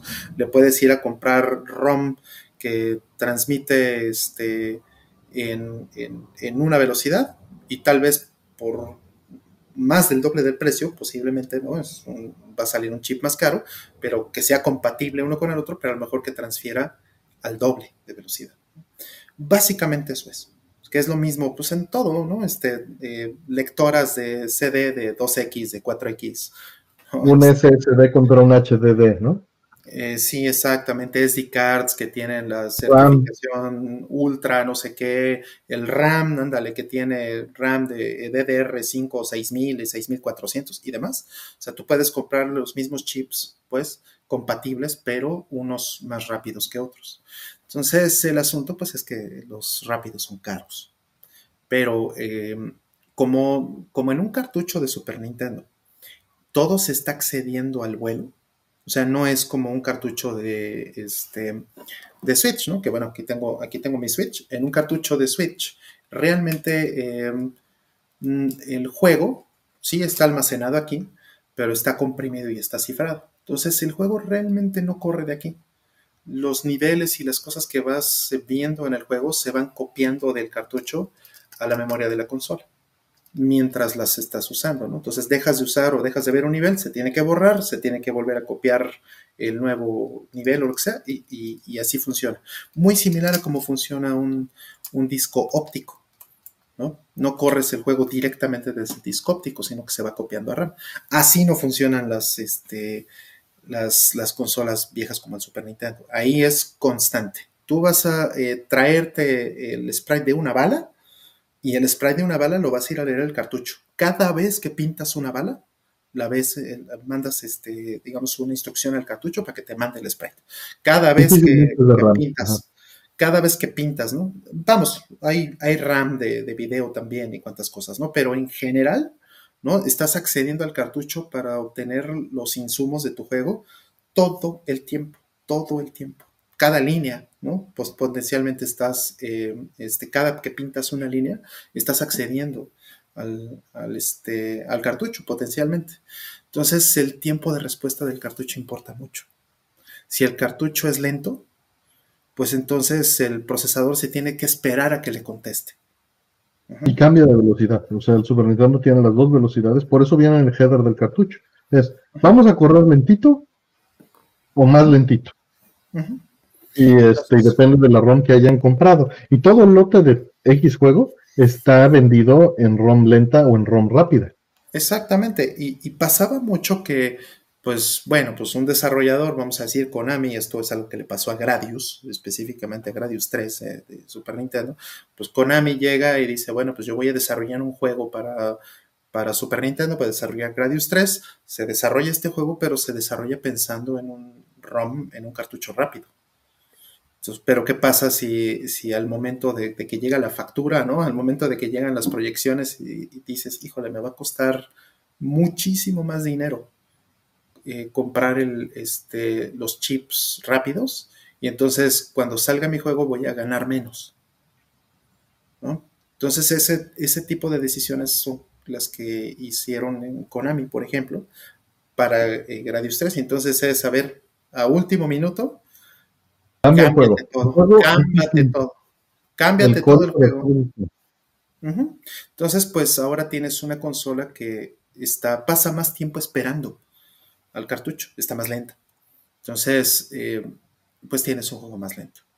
¿Y qué es lo que están haciendo? Pues lo, que hacen es hacks, por ejemplo, para regresarle al juego la posibilidad de acceder a ROM eh, rápido. Y bueno, pues hoy día tenemos Everdrives o tenemos Mister, ¿no? Y eso pues termina resolviendo el problema. Pero no es algo que le pueda soldar a un, desgraciadamente, no es algo que le pueda soldar a un cartucho original, porque necesitarías que este, el juego también esté eh, hackeado para que pueda tomar la velocidad del ROM rápido. Que si la edición definitiva es la de Vitela, Vilela, pues no necesariamente, o sea, está mejorada, pero no es la oficial, ¿no? Ya si te gusta eh, parchada, pues está mejor, ¿no? Porque era tal vez la visión original de Konami de Gradius. Correcto. Eh, pero, pero es especulación a final de cuentas, o sea, no, o sea, las especulaciones no sabemos cómo hubiera quedado. Lo que hace Vilela es mejorarlo lo más que puede. Y Vilela tiene mucho más tiempo que el que tuvo Konami para optimizar. Que, que además es un experto haciendo eso, ¿no? difícilmente creo que hayan tenido las herramientas y la, experiencia que tiene Vilela para optimizar juegos de Super Nintendo hoy en día. Claro.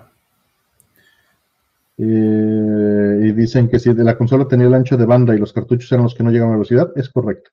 La, consola tenía dos velocidades y por eso el cartucho le dice al, arrancar, soy cartucho lentito o soy cartucho más lentito.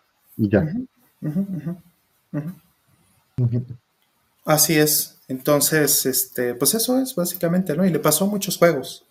Eh, porque sí, la diferencia eh, de, costo de producción era considerable. Entonces, si, si, vas a ganar menos dinero porque el juego es más rápido, pues de pronto decían, no, pues no vale la pena. y eso, es una decisión de negocios que también ayudó mucho a Nintendo, porque les daba la posibilidad a los publishers de bajarle a sus costos en cambio, se fregaban, Todas todos corrían a la velocidad alta, y no solo alta, al doble de, alta. O sea, necesitaban ROMs más caras en el Genesis.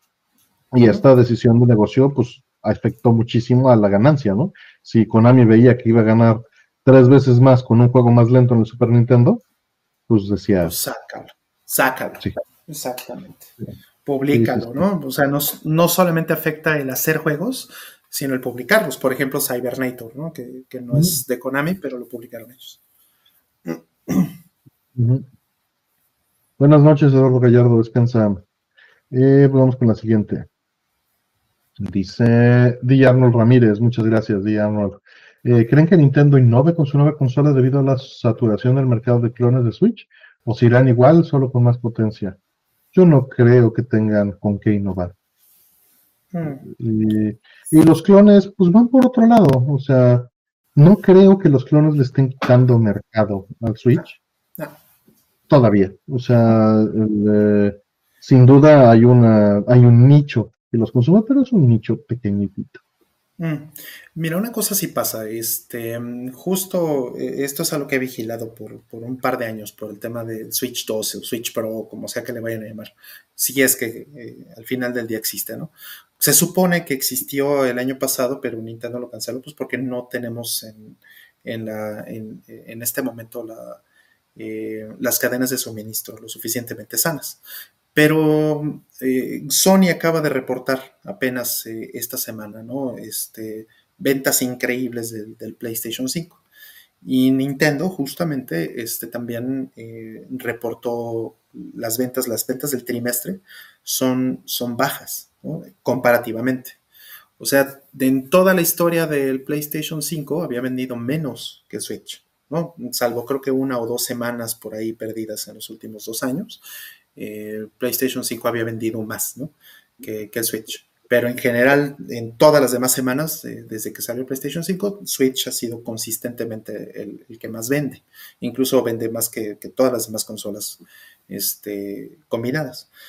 Pero eso no, es, eso no es así ya en, los últimos tres meses. a partir de enero, ¿no? después de Navidad y Año Nuevo, eh, a partir de enero, eh, Switch ha estado vendiendo consistentemente menos que el PlayStation 5. Entonces esto, pues normalmente para Nintendo sería un foco rojo gigante, decirles, es el momento de sacar una nueva consola. Vamos a ver ahorita con Zelda, porque bueno, pues viene Zelda y, aunque Zelda no es la, eh, franquicia más exitosa en dinero de Nintendo, ¿no? Es, por supuesto que es súper exitosa, pero, y, es súper popular, pero en realidad no es la que más deja. Pero vamos a ver si esto vuelve a levantar las ventas de Nintendo. Si no, Nintendo muy probablemente va a sentir la presión de decir, bueno, pues ahora sí ya necesito sacar una siguiente generación, porque ya tiene seis años el, el Switch. Y pues poquitas de sus consolas han durado más de cinco años. Creo que ya es momento, creo que ya es tiempo. Y el hardware existe y el hardware lo tienen. O sea, sería muy, eh, en el análisis de hardware sería muy simple hacer una consola eh, con, las, con el mismo tamaño, con el mismo consumo de energía, con la misma cantidad de cosas que, puede ofrecer el Switch, pero cuatro veces más potente. ¿no? Existe el hardware para hacer esto. Nvidia, que es el, proveedor de, del CPU y GPU del, de Switch, tienen esta capacidad de, proveer un, este, un procesador y un GPU que es cuatro veces más potente que, esta consola actual. ¿no? Podrían hacer algo ocho veces o más, ¿no? pero Nintendo no va a ser ocho veces más que el Switch actual. Con cuatro eh, sería suficiente para que tuvieran juegos 4K. Entonces, pues eh, muy probablemente eso es lo que va a suceder. ¿no? Al menos es, esto es especulación, evidentemente, pero este, pero históricamente así ha sucedido. Cuando ven presiones, cuando dicen, ok, es el momento. Pregunta Hola Planeta que si será retrocompatible. Eso ya no tiene sentido, esa frase. Todas las consolas son retrocompatibles este, actuales, ¿no? Porque todas son PCs. Este, la, pregunta sería más bien si se van a aventar eh, a tener dos plataformas vivas al mismo tiempo o si van a darle cuello y tener las dos versiones de los juegos, la low end y la high end, al mismo tiempo. Eso es lo difícil, porque nunca le ha, nunca le ha funcionado ese modelo a Nintendo, eh, pero puede hacerlo, tiene la tecnología para ¿no? O sea, con el New 3DS, este, pues no, no funcionó eso bien, ¿no? No, le funcionó muy bien con el Game Boy Advance, ¿no? Y con el 10, les funcionó de maravilla, pero, pero no así en consolas eh, caseras. Entonces, pues, pues, pues vamos, no sabemos, ¿no? Eso ya sean decisiones. es, lo mismo que el Series X y el Series S al mismo tiempo, ¿no? Es, complicado tener los dos SKUs y tener que mantener los juegos para las dos cosas, que todos lo están haciendo. Sony lo está haciendo, Microsoft lo está haciendo y Nintendo probablemente lo va a tener que hacer. Exactamente, el PlayStation 4 se sigue vendiendo. Muy bien. Y ese es el, el, Xbox Series S de Sony, ¿no? Es este seguir vendiendo PlayStation 4 Pro. Dice Paul que si su consola nueva pasa a 350 ya no le conviene a los padres que gastan tanto los niños pequeños. Este, pues eso no necesariamente es cierto. La adaptación por los niños pequeños es lenta. Las, los, este, los primeros consumidores es puro cuarentón y cincuentón. Y este los early adopters, y los niños llegan un año después cuando está barata. Y el papá se compra la nueva y le da la, vieja al niño, ¿no? Es, es, básicamente lo que está pasando con el PlayStation 5, exacto. Justo. O sea, eh, PlayStation 5 ya tiene que eh, dos años. Este, y sí, dos años, ¿no? Salió en 2020 o, o 21, no me acuerdo. Creo que 2020, ¿no? 2020, creo. Así es, Daniel. Este, el Play 4 sigue bien vivo, igual Valmori. Sí, sí entonces. Pues, pues ya vende, ahorita, ya, ahorita PlayStation 5 está vendiendo muy bien. Y eso es porque pues, finalmente han, han, logrado este, tener stock, ¿no? Para empezar. Dice Fernando que falta un PlayStation 4 portátil para competitivo. Yo creo que ya no les interesa ese mercado. Ese mercado ya está saturado con Switch y con las, las, este, las PCs chinas, ¿no? Y las PCs con Steam. Y vean nada más cómo le fue con el Vita. O sea, no necesitamos ver más, ¿no? Yo creo que ya no vuelven a hacer eso. Pero bueno, es especulación. Sí, es especulación. Ahorita Sony, o sea, es que pasa una cosa, Sony era una empresa muy bonita. Yo admiraba muchísimo todo lo que hacía Sony en los, en los 80s, en los 90s, ¿no? Eh, pero Sony empezó a vender y deshacerse de todos sus negocios en los 2000s. Vendió las computadoras, las Bio, vendió todas las pantallas, ¿no? Este, sí, hay pantallas Sony, pero realmente no las fabrica Sony, ¿no? Pero está pasando algo muy curioso. Sony está empezando a volver a comprar tecnología. O sea, justo acaban de comprar una, fábrica de, pantallas. Ya, tenían no sé cuántos años sin hacer pantallas. Le vendieron toda su operación a, Display, eh, Japan Display creo que se llamaba, y ahora le acaban de recomprar una planta. a Japan Display me parece. Entonces, eh, pues es como que Sony, no estoy seguro si esa va a ser la decisión en el futuro, como que Sony tal vez se le antoje volver a hacer tecnología. ¿no? Podría ser. Que fuera del PlayStation y de las cámaras, de las, las alfa, eh, Sony casi ya no producía nada. ¿No? Ojalá que regrese. Me encantaría. Ojalá. Última del bloque. Y se consideran atractivo sacrificar la oportunidad de actualizar componentes de una PC en el futuro en pro de un diseño de memoria unificado al estilo Apple? Eh, eh, eh, eso no está peleado una cosa con la otra, ¿eh? Sí, en absoluto. Sí, no, no está peleado una cosa con la otra. Tú puedes tener memoria unificada y al mismo tiempo que, sea actualizable, sin ningún problema. un ejemplo, un ejemplo muy claro, de hecho, es el primer Xbox. O, o bien otro ejemplo es el Nintendo 64. Tú puedes tener este, eh, memoria unificada, que es las, ambas consolas, tanto el primer Xbox como, como el Nintendo 64 tienen memoria unificada, y eh, les puedes poner memoria adicional. ¿no? Eh, oficialmente en el Xbox no, pero extraoficialmente sí puedes abrir el Xbox y dependiendo del modelo, vas a encontrarte este, las pistas en, en la PCB preparadas para que llegues y le metas otro chip y, funciona. ¿no? Hay gente que le aumentó este, eh, a 128 megas, creo que, creo que era lo máximo que daba el, primer Xbox. Y obviamente el, Nintendo 74 lo podía subir de 4 a 8 megas de RAM. Entonces, eh, no está peleada una cosa con la otra. Es una cuestión de firmware, es una cuestión de diseño de hardware y nada más, ¿no? De conveniencia para para el fabricante. Y eventualmente todo va a ser hardware rentado en la nube. Así que. sí. También. Eh, claro, además, además, eh, qué buen punto el que estás mencionando porque eh, es un poco tangencial, pero este, todas las, las cosas que juegas en la nube pues son máquinas virtuales. Pero curiosamente, también en tu consola son máquinas virtuales. Este, tú ya estás abstraído, estás virtualizando el, hardware que usas en, tus consolas locales, ¿no? En tu, PlayStation 5, en, tu eh, Switch, en tu Xbox. Entonces, em, el juego mismo ya no ve el hardware que hay abajo de él. Entonces, eh, pues eso hace mucho más fácil que puedas hacer movimientos y actualizaciones de hardware sin que el juego eh, quede afectado. Facilita mucho esto.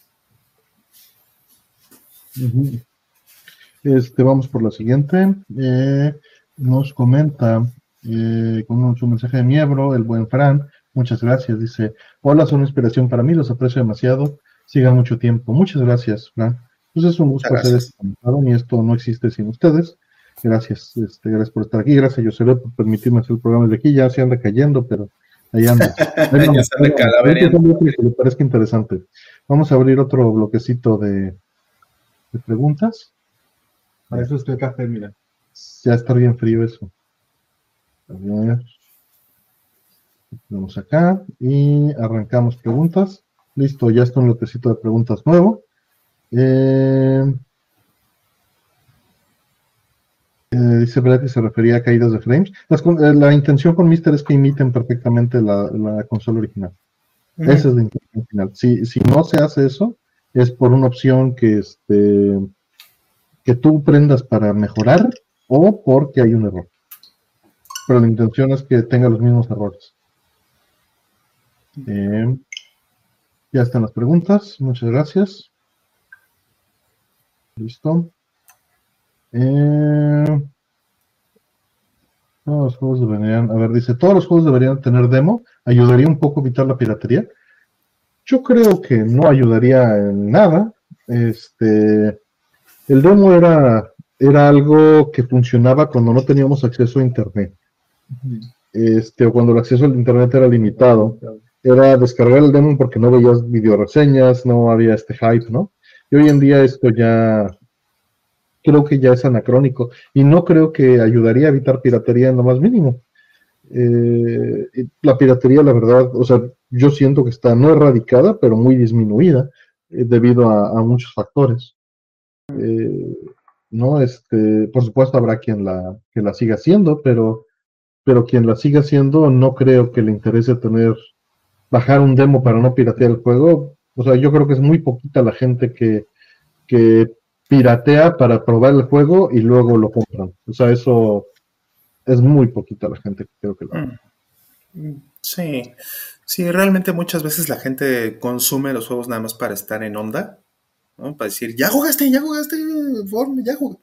Ah, órale. Pero aparte de que, de que ha cambiado mucho la, la cuestión de los sistemas antipiratería, porque pues siendo juegos por ejemplo, si los juegos son servicios, pues no los puedes piratear. No es como que puedas piratearte un Destiny o que puedas piratearte un Fortnite, puedas piratearte, no sé, un Overwatch, ¿no? Pues ahí no hay, un LOL, pues, pues, no tiene mucho sentido porque eh, pues el, juego está constantemente cambiando, ¿no? Y, es, y los juegos necesitan estar conectados en línea. Y todo el tiempo, todos los días, literalmente todos los días puede haber parches y cambios en, el juego. Entonces, eh, pues eso disminuye muchísimo la necesidad, ¿no? Y, la segunda es del acceso. Habiendo tanto free to play, habiendo tanto demo también, por supuesto, habiendo tanto, tanta opción allá afuera y tanta piratería vieja, pues no hay mucho caso de tener piratería nueva. Entonces es más, es más el hecho de que eh, el usuario tiene muchas opciones convenientes hoy día y la piratería eh, no es muy conveniente. Ejemplo, este, a ver, pirateate todos los juegos de Xbox Series X. ¿Dónde los guardas? Empezando por ahí. O sea, en la, consola no caben, porque necesita solid state de altísimo performance. Y pues no le puedes poner 40 teras a tu, a tu Xbox, ¿verdad? O 100 teras a tu Xbox o a tu PlayStation 5, no puedes hacer eso. O al Switch tampoco le puedes poner un disco duro externo con, con este 30 teras, ¿no? No puedes hacer eso, todavía por lo menos. Entonces, pues, pues no, es, no es viable. Simplemente no es viable. Y si tienes una suscripcióncita como Netflix, que por 100 pesitos o no sé cuánto este, puedes tener acceso a un montón de juegos, pues entonces la gente ya lo ve como poco conveniente y, mejor consumo original. Realmente eso es. Bien, siguiente. ¿Tú crees que el demo ayudaría a ellos o no? Siento que hay juegos donde tener el demo podría ser benéfico tanto para el jugador como para el, que lo está produciendo.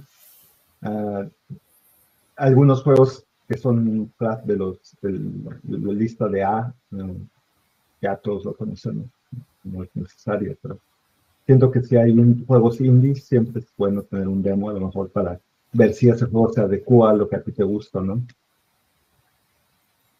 Es duro eso, ¿no? Porque son los que menos ganan y a los que no se les pide. Sí, sí, desafortunadamente, sí. Bueno, vamos a la siguiente. Dice Yosele, ¿tú sí tienes silla gamer? Esta es silla gamer. Me cedió este, no, se le agradece, me cedió la, la, la, silla buena, vamos a poner buena entre comillas. Cómoda, la cómoda, cómoda. Pero ya me hizo burla porque yo tengo mi cofrecito debajo de. Sí, aquí está. Tiene cogido la silla gamer. De, porque, de, de, de memoria. De porque, porque, no le resultó tan cómoda la silla gamer. Eh, eh, vamos por la siguiente.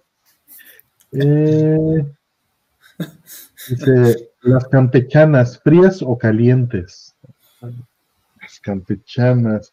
Eh, ¿Se refiere a tacos campechanos? ¿No?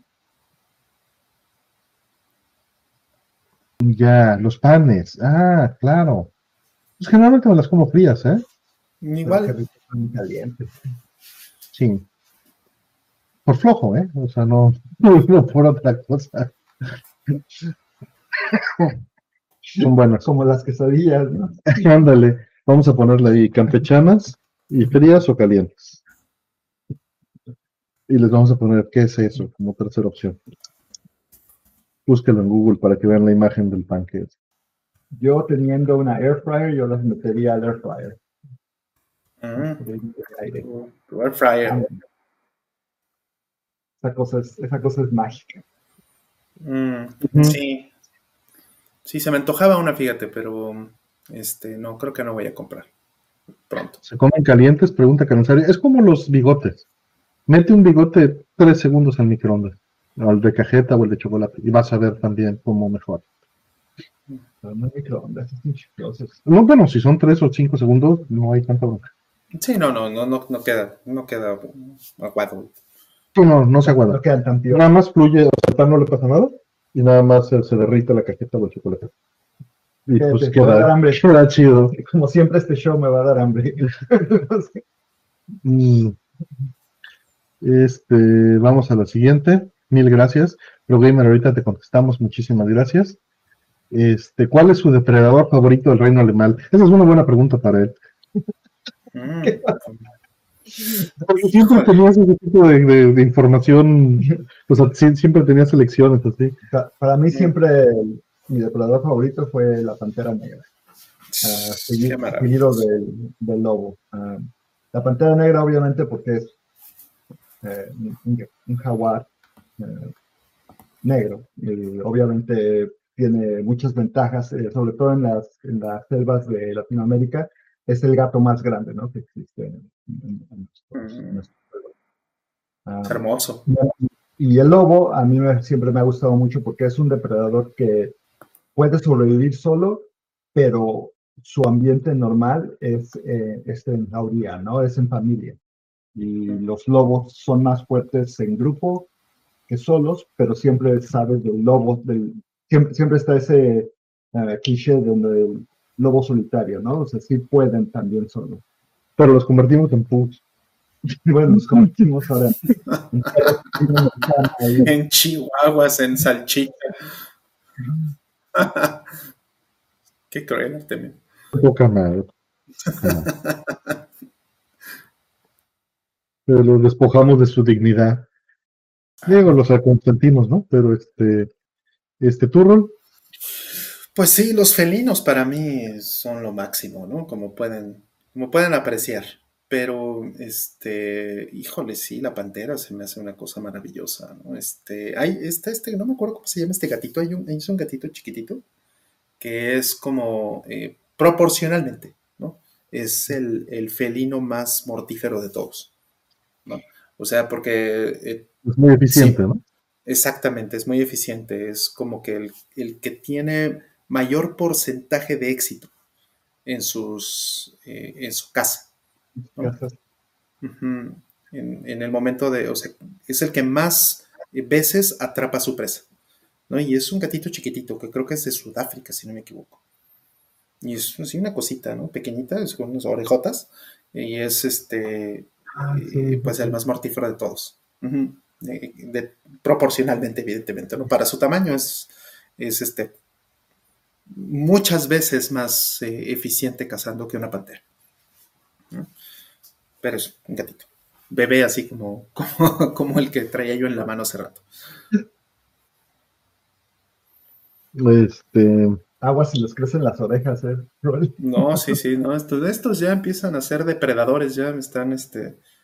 Ya me muerden y ya me, atacan. Mira, aquí tengo, aquí tengo ya unas cicatrices, ya tengo un par. Sí, sí, ya aquí tengo. Sí, te van, a, Te van a agarrar el poste de. Sí, ya, ya me están empezando a depredar, ya. Ya es, ya es como. Ya soy su, soy su presa, soy su gacela. Ahí. Este, el chupacabra dicen, por ahí salieron tiburón blanco, los chitas, este, pero mi depredador favorito es el ser humano. Mm, dice Daniel Gómez, dice Black-Footed Cat.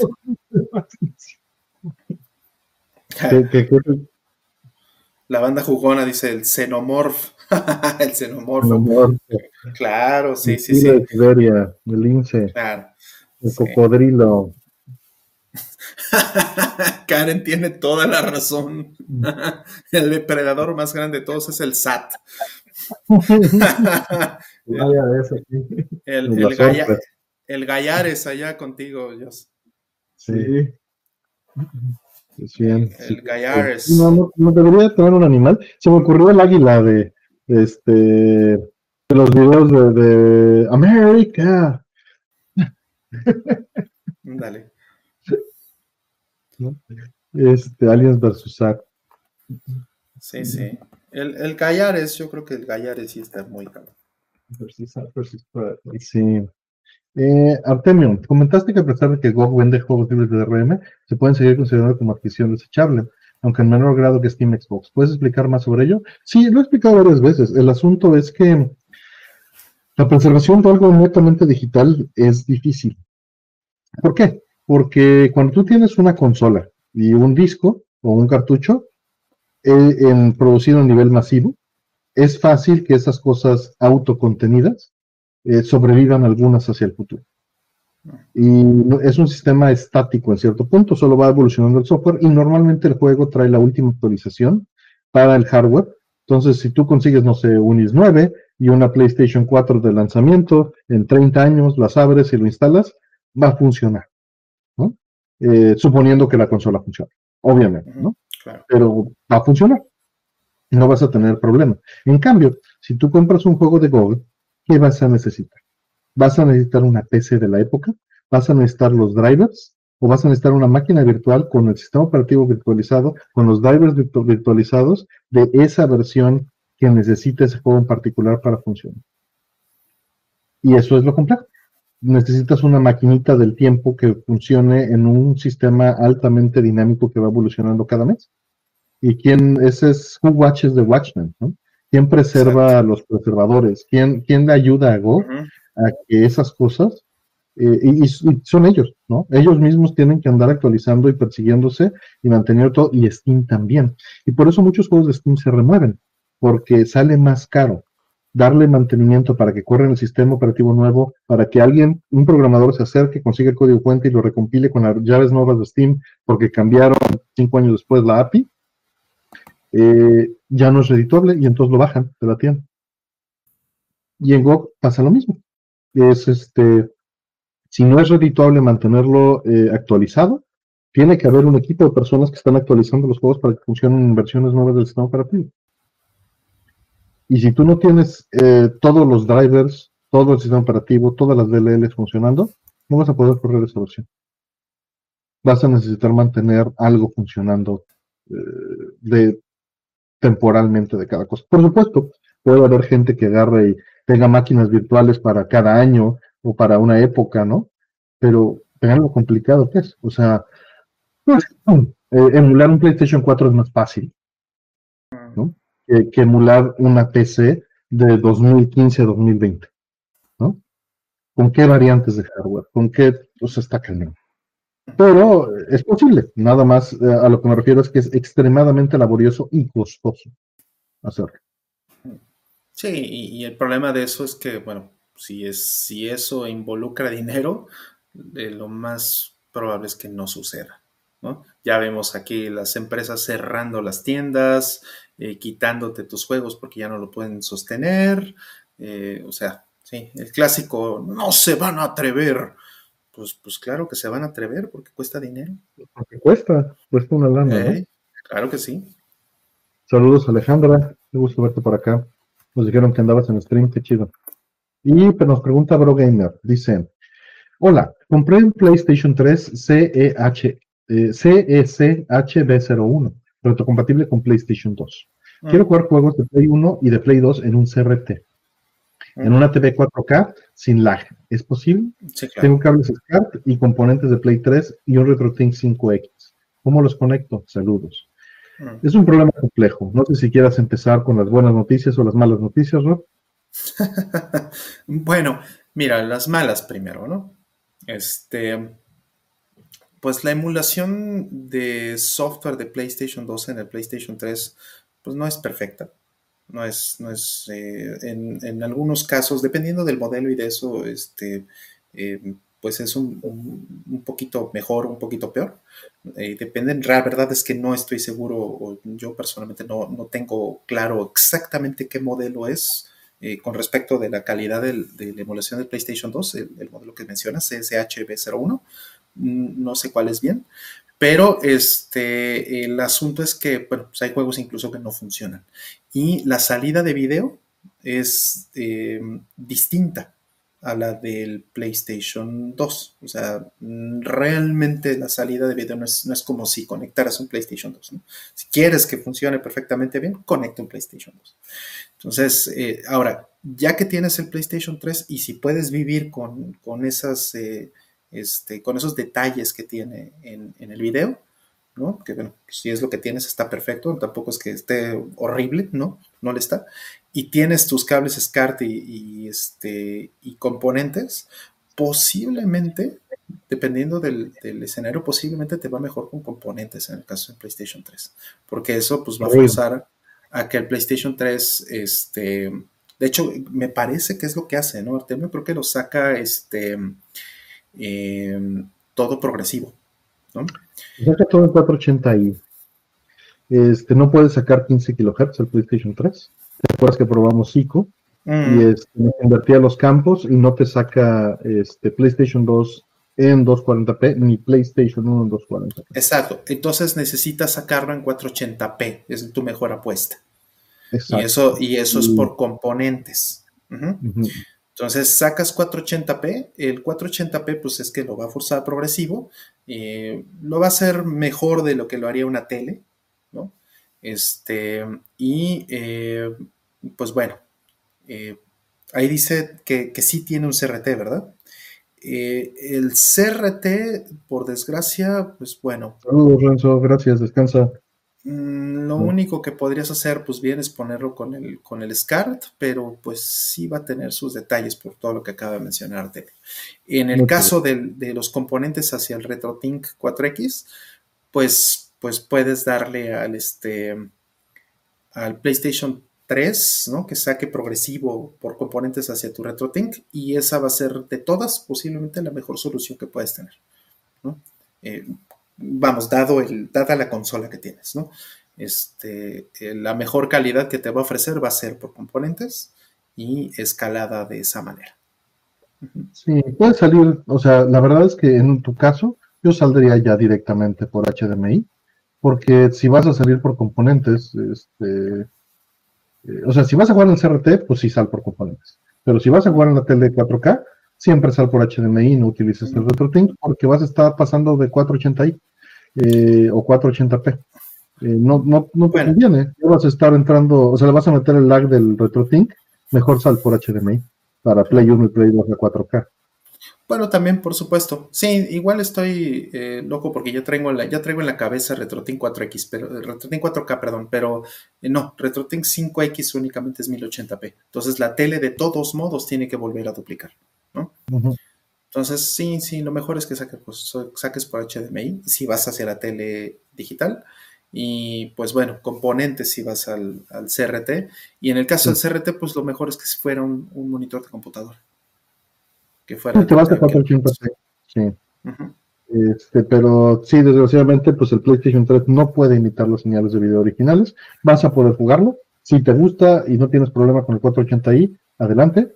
Hay juegos de PlayStation 3 que son de PlayStation 2 que son 480i y no vas a tener problema con ellos, pero eh, el asunto es que vas a tener un poquito de lag porque la emulación de PlayStation 2 en PlayStation 3 pasa a fuerza por 480p y la desentrelaza después. Entonces vas a tener dos cuadros de lag, aún conectándolo al CRT. Mm, sí o sí. Sí, sí. Entonces, no es la mejor opción, es muy conveniente en tener todo en uno solo. Dice Rento que, que, le caigan con el pozole. no, sí. Aquí, de hecho, ¿sabes qué? Estoy muy enojado porque aquí donde estoy, este, eh, no llega a casa de Toño. ¿En serio? No llega a Caseto. Tendría que ser mm. por algún intermediario, por este Uber, Uber. Rapid y esas cosas. Exacto, tiene que ser por un intermediario. Casetoño no me, no me, no me trae. estoy, enojado, eso es, de, las, de las cosas feas. ¿Y no es por el eh, horario? Eh, no, no, no, es, en, es por la distancia. El, el casetoño más cercano está eh, demasiado lejos para que lo traigan ellos. Lo tiene que hacer un, tercero. Qué mal. Este. Esperemos eso cambie pronto. Ojalá que sí. Eh, nos dice Nómada, este, de View, mil gracias, Nómada de View. Nómada de View. Un abrazo desde Chile, Roller Artemio, los admiro mucho, un abrazo. Muchísimas gracias. Mm, muchas gracias. En verdad te agradecemos. Chile, un hermoso país. Mm. Muy, muy lindo. Muy Fantástico país, sí. Tiene muchos años que no voy, pero qué bien me la pasé ahí. Muy mm. lindo, muy rico todo. Un abrazo, este, no me es, es genial, genial, genial, de hecho, me gusta mucho. Sí, pues bien, vamos a este un lotecito más de preguntas, ¿cómo ven? Venga, venga. ¿Cómo andas? Bien, bien, bien. Bien. déjame Entonces, otro lotecito de 5 de 10, creo que están funcionando bien esos, ¿no? Eh, ya están las preguntas, listo, están abiertas. Eh... Se arriba Chile, dice Renzo. que, te, que te vaya bien. bien suave, yo se lee. Gran pregunta la de Karen, ¿eh? gran pregunta esa, ¿eh? Difícil tu pregunta, Karen. Listo. ¿Cómo, escoges entre tu mano izquierda o tu mano derecha? Ya está. Ya están las preguntas. Vamos a este, ver qué quedó. No sabemos si quedó la de Karen, ¿no? Y sí quedó. Va la de Karen primero. Dice, ¿Boing de mango o de guayaba? Eh, mientras cierro la pregunta, el poll de las campamochas este, ganó, ¿qué es eso? Y frías 23%, empatado con calientes 23%. Es 143 votos. Y está la pregunta de Karen, que le voy a poner al público también, a ver qué opinan, pero mientras nuestros panelistas van a responderles qué opinan. nuestros panelistas. vas, vas, Jos, vas, Jos, adelante. Me, sacan a balcón aquí, qué difícil, pero este, es, como, decir, ¿quieres a tu hijo o quieres a tu hija, no? Eh, ah, ¿qué, qué, quieres? mango. Ajá, la pregunta es, ¿Boeing de mango o guayaba? Sí, no nos dieron más opciones. O sea, hay más opciones. Hay más opciones. ¿Por qué no ambos? Dice Juanjo. Una de los combinamos. Este, Troll, tú. Ah, mira, con todo el dolor de mi corazón, creo que voy a tener que decir guayaba. Porque me gusta muchísimo el buen de mango, pero. Híjole, no. Estoy, estoy así pensando en, en, estadísticamente cuál es el consumo más. Guayaba, sin duda. Uh Poncho dice, voy guayaba porque mango con mango no se lleva. Ese cortocircuito. Dice Retumón de Guanábana, pero no nos dieron esa opción. Está fresa, está uva, está manzana, pero no nos dieron opciones. Es, es curioso, en Taiwán hay una guayaba que es blanca, ¿no? Le llaman mm. guayaba, guava, le llaman en, Taiwán, pero es, pero es blanca y, tiene un sabor diferente a la guayaba eh, de aquí y sabe un poquito más como a la guanábana. Entonces, este, es, es, muy curiosa esa fruta, ¿no? Yo le decía la guayábana en, Taiwán, pero, pero es, es así, es, como justo como entre la mezcla entre una guayaba y una guayaba. Se me olvidó tamarindo y eh, Renzo nos dice tamarindo es una opción. Y sí, tamarindo es una buena opción también. Tamarindo es una buena opción, definitivamente. Pero, pero sí, soy Team Guayaba. Lo siento. Esos dos también soy Guayaba. Digo, soy este mango. Eh, es, es, como mi elección por defecto. Este, he tendido a la fresa recientemente, este, pero mango es, es, mi elección. Guayaba es así como lo quiero cambiar, ¿no? porque se siente más, este, tiene este, esta acidez, ¿no? Y, no sé, pero sé que no los tiene, pero yo percibo que están como los huesitos molidos, ¿no? Ese, ese sabor de, de, la guayaba, ¿no? Mm, y eso, eso está padre, eso está padre. A mí también me gusta eso, sí. Sí, y el de uva, el de uva es, es una porquería, pero me encanta, sí. ¿No? Porque es el, más artificial, sí. El buen de uva. Y tamarindo es muy bueno. Eh, vamos por la siguiente, entonces. Me retiro, dice Boogie. Eh, descansa, que estés muy bien. Eh, suerte en la pulga mañana. Nos de saludos, ella nos hace layout. Este, saludos, dice Mango. Mango. Y pues la encuesta, ahí va, ¿eh? van, van muy parejos. Estamos en 49 contra 51% con 88 votos. Vamos a ver cómo avanza eso. Eh, siguiente pregunta, nos dice, ¿cómo se alimenta ChatGPT de información y cómo determina la velocidad de los datos? ¿Qué pasa si pusiera que Artemio es un actor no por famoso? este, pues mira, eh, se alimenta de lo que le den. Entonces el sesgo viene de lo que las personas eh, le alimentan, sus creadores le alimentan. Y Rol seguro te va a comentar ahorita al respecto del open source contra el open data, mm. que es un punto muy importante a tocar. Este, ¿Y cómo determina la velocidad de los datos? No la determina, simplemente toma todo como lo que le dieron es lo que toma como veraz. Mm. Este, a menos de que le metan sesgos particulares, mm. ya intencionales. Ajá, mira, todo es a partir de conectores, podríamos decir, porque eh, cuando tú eh, interactúas, por ejemplo, con Twitter a través, a nivel de aplicación, a nivel de, desarrollador, ¿no? Lo que usas es el API, lo que llamamos el API, ¿no? El Application Programming Interface de, Twitter, por ejemplo, o de Facebook, o de Instagram, o de Wikipedia, o de mm, todas estas cosas, ¿no? interactúas con una, este, con una interfaz de programación que te entrega un, formato. Ese formato es regularmente es único. Eh, qué campos lleva, eh, cómo es el contenido, o sea, la organización de cómo te entrega la información regularmente es única por cada fuente.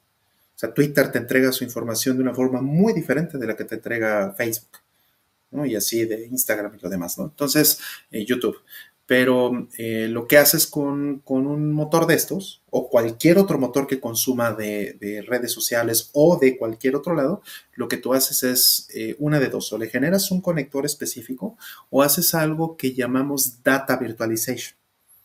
¿no? Eso se puso muy de moda en, finales de los 2000 y, y, este, y en toda la década pasada. Lo que es el data virtualization es, eh, tú tienes fuentes de datos que, este, que vas a ir a convertir con estos conectores, podríamos decir, y que vas a convertir un formato único, que es como ya, este, como es algo que ya puede consumir, em, pues una aplicación eh, de, manera transparente o de manera eh, concreta. Entonces tienes una de dos, o, o al motor le pones que hable directo, o pones esta parte en medio, que sería un middleware, eh, que es el que hace las conversiones hacia el formato que puede consumir. Y entonces, una vez que la, que la aplicación, en este caso el modelo eh, ChatGPT, ya puede consumirlos, pues entonces pues prácticamente puede ir a peinar todos los registros. Y pueden ser también, este, ya dependiendo de cómo funciona el modelo, ¿no? Esto sí, ya lo desconozco por completo. Podrías categorizarlo, podrías parametrizarlo para decir, a ver, esto es eh, conocimiento de enciclopedia, entonces esto lo tienes que procesar de esta forma. Esto es redes sociales, esto tiene eh, campos que son relevantes por, personas o por números de followers o por lo que sea. Esto lo tienes que consumir de otra manera, etcétera, etcétera, etcétera. Entonces, eh, depende mucho de qué es lo que quieres siendo que ChatGPT pues, es más mayormente un modelo de lenguaje y no tanto de, que realmente de, comprensión del contexto de lo que está consumiendo, más bien la cuestión es filtrar aquellas partes que no le sirven, que son, por supuesto, no sé, ¿no? Usuarios de Twitter, no les sirve, les sirve lo que dicen. ¿no? Les sirve si, si hay contenido relevante que tiene este, mayores eh, views o mayores likes o mayores lo que sea, pues ese contenido va a ser más atractivo para un modelo de, lenguaje que otras cosas que no son relevantes. Entonces, eh, eso es lo que va a ir prefiriendo. Así es como vas construyendo un, motor que, te pueda entregar cosas útiles. Y el problema de eso es también que, que lo que tú le estás alimentando evidentemente va a traer sus sesgos. Y entonces, por eso tantas tantos problemas que han ido saliendo también con, las respuestas de, los modelos de GPT. A final de cuentas, acuérdense que va a responder, es 100 mexicanos dijeron. Entonces, la opinión más popular que ella allá fuera es la que va a dar, porque lo que hace es predecir las palabras que siguen con mayor probabilidad. Entonces, va a generar estructuras muy funcionales, pero que muchas veces dicen verdades a medias o mentiras, porque no se fija en la veracidad hasta ahora lo que hace es responde lo más probable. Y, algo que pueden hacer es pedirle, dame las fuentes, o decirle, lo que me acabas de decir arriba es veraz, tendrás fuentes, ¿no? Y, y solito se va a contradecir y van a, pero pueden ir llevando eso. Pues el chiste es saberlo usar, porque es una herramienta, es una herramienta sin inteligencia. Es un perico estocástico que tiene millones de datos que ustedes no tienen en la cabeza. Entonces, este, hay que usar eso, porque es una herramienta y ustedes, ustedes sí piensan, a diferencia de ella todavía. Yo le sigo llamando en femenino, pero... Sí, todavía, o sea, eso quiere decir, ustedes van a dejar de pensar. No, no, no me estoy cerrando la posibilidad de que eventualmente realmente tengamos una inteligencia artificial. Yo creo que falta mucho. Yo creo que falta mucho. Pero no me estoy cerrando esa posibilidad. Pues. Sí, claro. Nada más por eh, pecar de, extrema este, eh, prevención. ¿no? Dice Alejandra, ¿sabrá que Nintendo es superior a tanto spam que hago? pues, es una estrategia que usabas antes este, en el CEO. es tan fácil como decir, estadísticamente hablando, Nintendo es superior, sin lugar a dudas. Y lo que, lo que, lo que hacías hace 30 años era poner una liga. Y por ejemplo, si tú ponías tu foro, en, tu firma de los foros, una liga de las palabras que querías que Google entendiera hacia tu sitio, pues lo único que tenías que hacer era postear mucho. Y hacía la relación solita de, ah, mira, hay muchos sitios que están ligando a este otro sitio con estas palabras, ¿no? Metal Gear, John Karachek, pum. Y así manipulabas esa información inocentemente hace 20 años. Pero pues las cosas han ido cambiando, ¿no? Ya se ponen otras cosas. Mm. Sí, es curioso porque tenía una, una compañera del trabajo que hace pues, más de 10 años, ¿no? Más o menos unos 12 o 13 años, y no me creía, no me creía que, Pikachu eh, tiene muchos años siendo mucho más popular que Mickey Mouse. ¿no? No me creí. Entonces, pues yo le decía, a ver, mira, ve, las, ve el Google, ve las tendencias, ¿no? Ve todo esto, ¿no? Este, antes Google tenía como un sitio particular para esto. Creo que todavía existe algo de eso, pero que bueno, ya mucho más evolucionado. Pero Google antes tenía como una forma muy clara de, expresarte la popularidad de las cosas que le buscaban y todo eso. Entonces, pues a ver, mira, fíjate, ¿no? Y, tiene muchos años que, que Pikachu es más, más, este, más popular, ¿no? Pero no me lo creía. Y, eso es una de las cosas interesantes que está trayendo a la mesa ChatGPT, que nosotros podemos decir, oye, pero es que ¿por qué me está contestando esto de verdad? ¿Esto que me está contestando es lo que es popular allá afuera? Y pues la respuesta en muchas ocasiones va a ser sí. Y es sorprendente la cantidad de cosas que, son así. Es increíble, ¿no? Que, la gente piense esto, así como dice Artemio, estos como 100 mexicanos dijeron, ¿no? Pero aquí son 100 millones de mexicanos dijeron, ¿no? Básicamente. Entonces, eh, eso, eso a mí me sorprende muchísimo. Que las, que las respuestas de ChatGPT, lejos de ser veraces, lo que sí reflejan es el Vox Populi lo que hay afuera y lo que la gente eh, está expresando o está pensando. Y eso a veces me da miedo.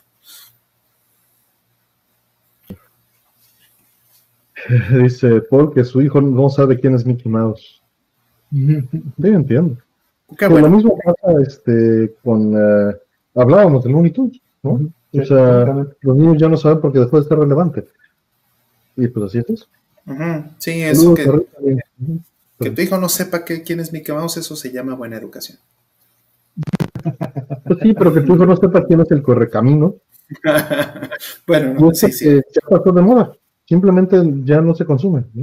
Mm. Claro. Ahora, eh. Eh, regresando un poquito a, lo, que, lo que dijiste al principio, ¿quién asume, quién de ustedes asumió que, que Artemio no es un actor no por? ¿Por qué asumen eso? O sea, en, esas películas no necesariamente les ven las caras a los, ¿verdad? De los actores. Entonces, quizás no, no sabe que tiene su OnlyFans.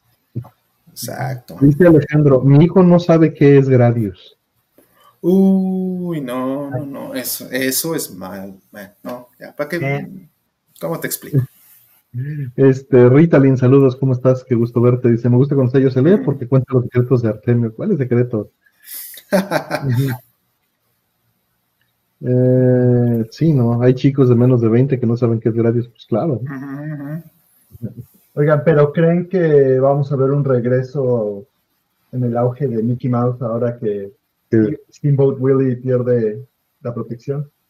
lo, que vamos, lo que vamos a ver es un auge de abogados para que no pase eso.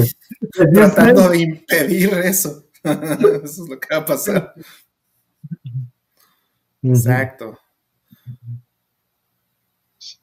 Ritalin dice, Artemio es un sex símbolo en el mapa de arcades. Mm, claro, por supuesto. que metan Big Viper a Fortnite, dice Karen. No, no, no. Que salga este el, el, de Anubis, ¿no? Ándale, que van a, van a salir, no, las este eh, las que sí pueden salir decididamente son las de automedios. Claro, claro. Eso tendría todo el sentido que salieran en Fortnite. La encuesta sigue super pareja, 148 votos, la voy a cerrar. Vamos a ver en qué quedó, no había visto. Mango 50%, Guayaba 40 por 49%, super pareja en 148 votos. ¿no? Entonces Mango quedó ligeramente arriba, por muy poco. Fue muy, muy popular. Sí. Los que no saben quién es el tío Gamboín, dice aquí Alex Logan. No, sí está cañón. Acholín y salchichita. Dice Gustavo que bien podríamos mandarle el DIP a ese padre que no enseñó Gradius. Sí, sí, sí, ahí qué pasó, qué pasó, eso. Ahí, ahí hay este, áreas de oportunidad, como dicen por ahí. Eh, siguiente. Dice, eh, Restaurante de fast food favorito de Estados Unidos. Gracias y saludos de Phoenix, Arizona. Saludos, qué difícil, Víctima 87. Saludos a Phoenix, Arizona. Mi hermano estudió ahí. Five Guys. El Five Guys. las máquinas de refrescos nuevas que tienen son maravillosas. Estaban padres, sí. El Five Guys, yo creo que de todas las cadenas que conozco, eh, o sea, bueno, al menos las que tengo, es la que más me gusta, sí. Yo, yo tengo el placer culposo de, um, de Carl Jr. ¿Te gusta? Me gusta Carl Jr. Aquí en Estados Unidos pues, es más normal, pero en México se me hace muy cara. O sea, muy cara para el costo, porque ya con el costo de una Carl Jr. te puedes ir a una hamburguesa de Johnny Rockets o de, o de pues, un restaurante de estos, ¿no? Como el Butcher and Sons, por 50 pesos más. Entonces ya, pero aquí en Estados Unidos te entiendo que es muy distinto, ¿no? Sí, sí, son caro. Este, sí, yo voy a dar el Kojimazo, In and Out. El Kojimazo. es que se tomó una foto en un In and Out esta semana. Me la mandaron como 100 veces. Ya sabes. Claro, y Uroboros también, y Puni y Renzo, todos ahí, pero eh, parándose de manos así, como, seguro. Pero Five Guys es bueno, sí. En Colorado hay una franquicia que se llama Tokyo Joe's, que es japonés, fast food japonés, y tienen un, tienen un plato de pollo con peanut sauce de cacahuate, salsa de cacahuate delicioso. Doctor Mike, buenos días por allá. Dice, concuerdo, Five Guys. Mm, dice, México no se Carl Jr. que Johnny Rockets. No tengo que ser medicina para llegar a uno. Sin duda, sin duda, pero es que mi punto es que en precio ya es muy poca la diferencia. Mm. Eh, y sí, también tengo que cruzar, porque hay bien poquito, pero la calidad de la hamburguesa le parte todo el hocico por 30, 40 pesos más. Eso es lo que me duele del Carl Sí, sí, sí. Sí, a mí también, a mí también me, parece que es bastante malo la oferta, pues, ¿no? De, de Carl Jr. en ese sentido. bien es muy superior una hamburguesa pues, de, un restaurante que de una cadena de fast food. cambia claro. materiales, etcétera. Claro. Sí, sí, tengo que... taquitos pues, local, dice Contreras. Hijo, sí. Tú aquí unos taquitos de canasta, ¿no? Uh, aquí no. no, no me mudé a Estados Unidos, bravo fotografía, ¿cómo crees? Mm. No, no es lo, no es este, no, no, no, no es lo mío, no es lo mío. Estoy aquí de visita. El Suquilla. Suquilla es muy lindo, sí, pero pues esa no hay acá, creo. no, Suquilla no hay aquí. Bueno, no hay allá, perdón, no hay, Suquilla no hay aquí, aquí sí. En México sí. Sí, en México ya hay. Y lo tropicalizaron cañón. Y, qué bueno, está muy bien. Es muy accesible en México. Sí, le ponen chilito de árbol ahí el. Ay, le meten de todo, ¿no? Salsa tabasco y no sé qué tanta Ajá, al chiquillo. son sándwiches vietnamitas. Chipotle, dice este Díaz Chipotle está bien, pero no, es mi favorita.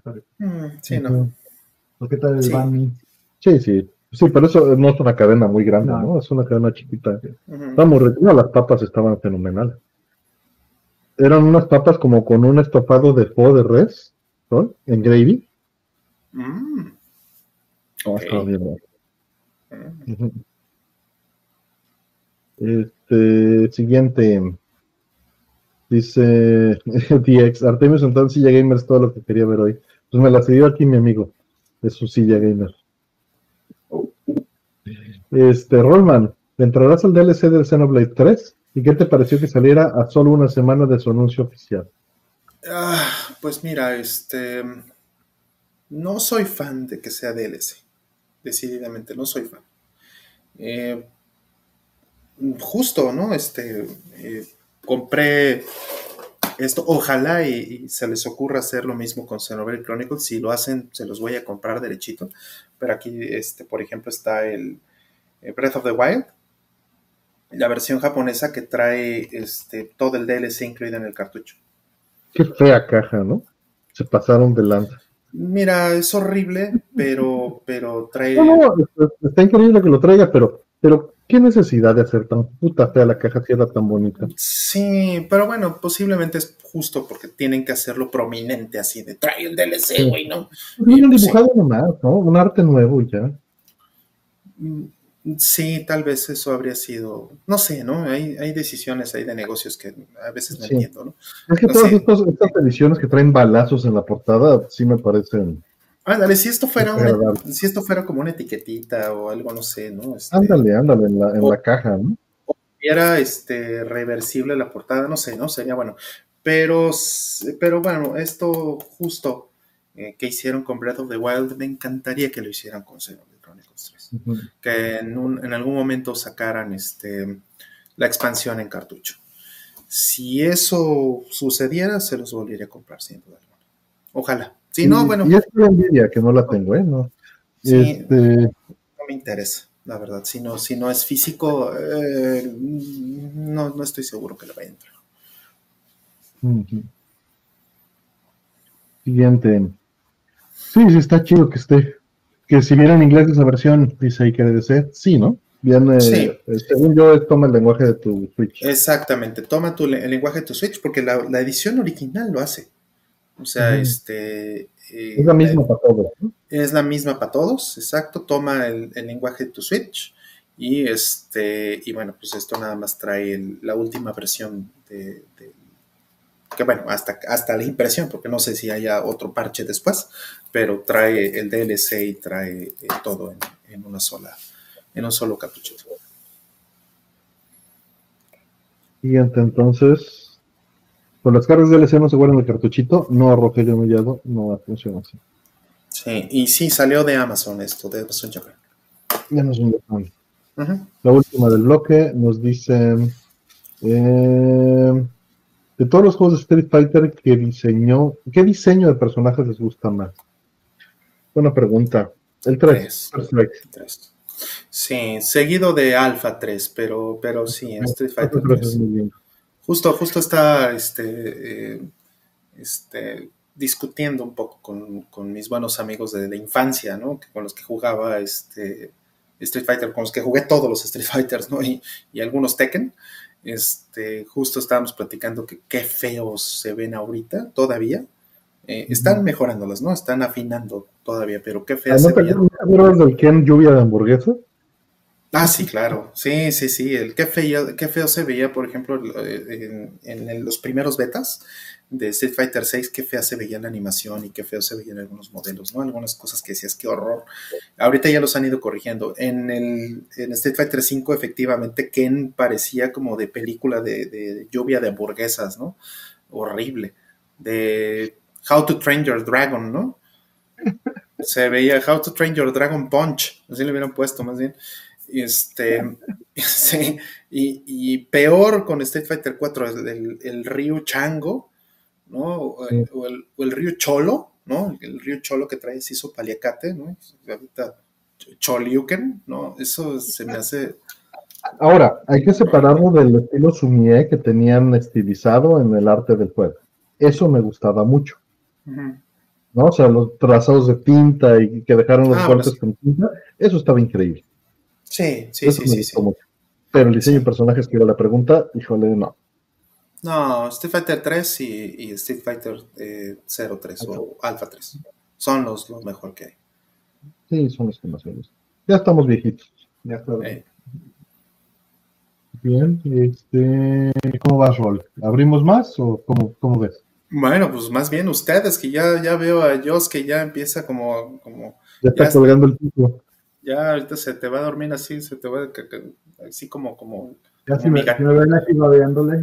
como, como mi gatita se me durmió hace rato aquí, así que ya, ya, váyanse al diablo todos, vámonos. Así te va a hacer ahorita Dios, ¿no? Entonces, no sé, como, más bien que Dios nos diga si ya nos, nos manda Háganle preguntas a Dios para que no se duerman. Órale, ¿no? Está bien. A ver. Todavía aguanto, todavía aguanto. Oigan, un bloque de más de preguntas, pero háganle preguntas a Dios para que no se nos duerman. Sí, es que hay que tener, hay que tener en cuenta que eh, Artemio y yo están dos horas adelante de nosotros, ¿eh? Entonces, por eso es que ya ahorita ya se están calavereando.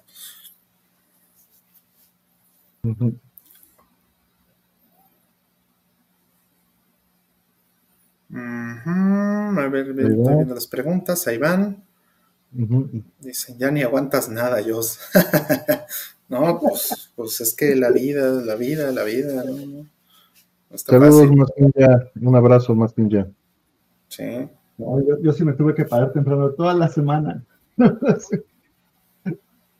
ya, ya. A ver, este, la primera dice, ¿han usado alguna plataforma de cloud gaming? Eh, sí. Eh, hice beta testing de algunas. Eh, ya lo puedo decir esto. Yo hice beta testing de Xcloud por ejemplo. Eh, también hice testing de otra cosa que em, usó tecnología de lo que hoy se llama NVIDIA Grid.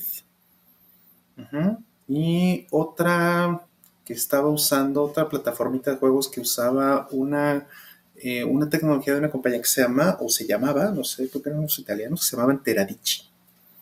Entonces, este, en México tuvimos, eh, este, hace muchos años tuvimos a Gamefly, si no me equivoco, era Gamefly. Sí, Gamefly sí. se Y te lo daba, creo que era Total Play, quien te daba, este, pues, gaming en la nube en, Ciudad de México y no sé, no sé qué más partes de la República Mexicana, pero sí te daba eso en tu, en tu casa. Eh, y bueno, Xcloud pues ya, ya funciona desde hace tiempo. Y otra también que probé que me pareció espeluznante fue este, la de Fantasy Star Online, que es em, para Switch. Horripilante, creo que esa es la peor implementación que he visto. Yo no que me haya, que me haya enterado. Mm, ándale, que te hayas enterado.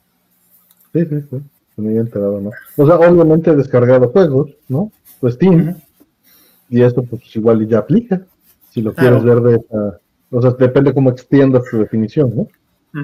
Y he jugado en línea una que otra vez. Entonces, eso también ya extiende, o sea, tocas esas líneas. Claro, y, ciertos juegos como Journey, ¿no?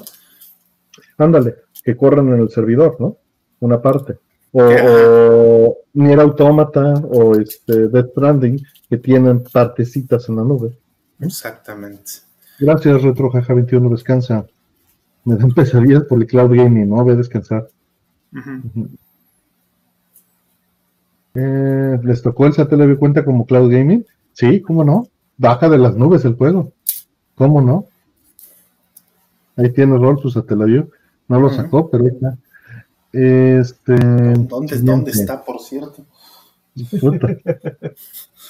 Sí, tengo todo en cajas todavía porque me están poniendo.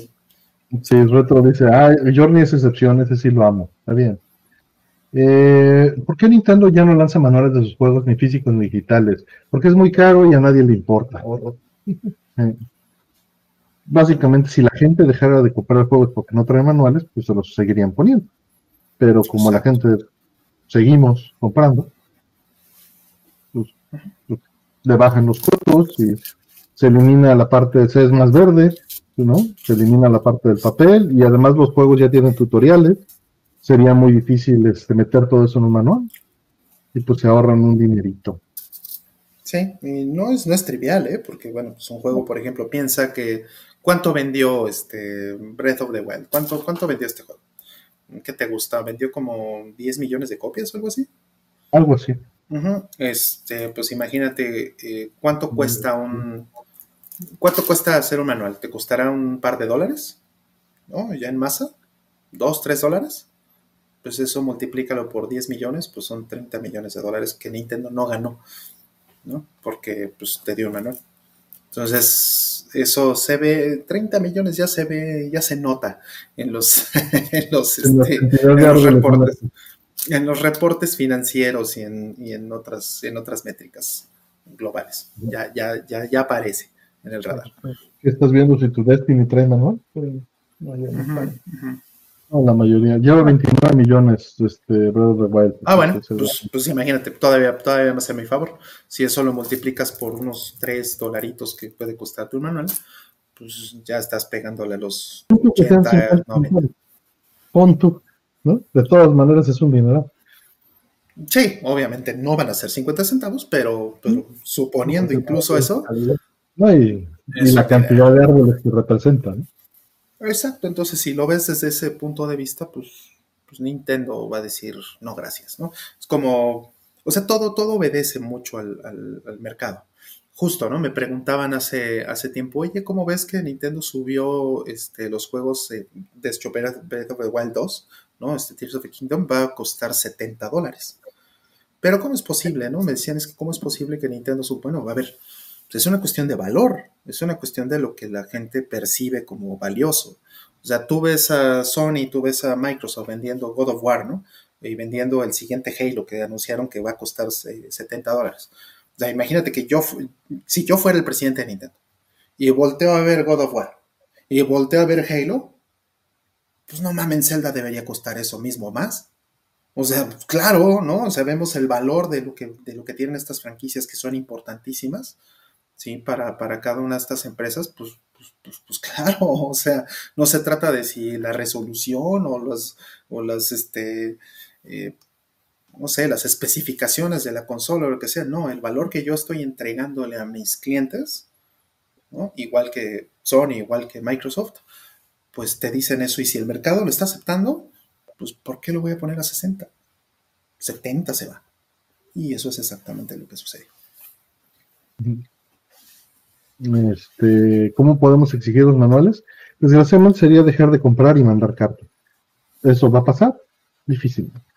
No, no. ¿El Internet mató el manual? Mm, yo creo que no. Yo creo que el estilo de juego actual y, el, eh, y la escala. Antes los juegos, por muy bien que después eran 5 millones de copias, ¿no? Y no lanzados el día 1. Eran paulatinamente. Bueno, también esto tiene que ver con los precios de los juegos, porque 60 dólares, ¿no? Este, a nivel como occidental, pues tiene, los juegos tienen cuántos años costando eso, 30, con toda inflación, ¿verdad? Entonces, eh, lo que hace 30 años eran 60 dólares, pues hoy no es lo mismo. Entonces, ¿cómo, cómo ganas dinero si, si, si, si el valor de tu dinero se fue reduciendo en esos 30 años? Pues tienes que abatir costos.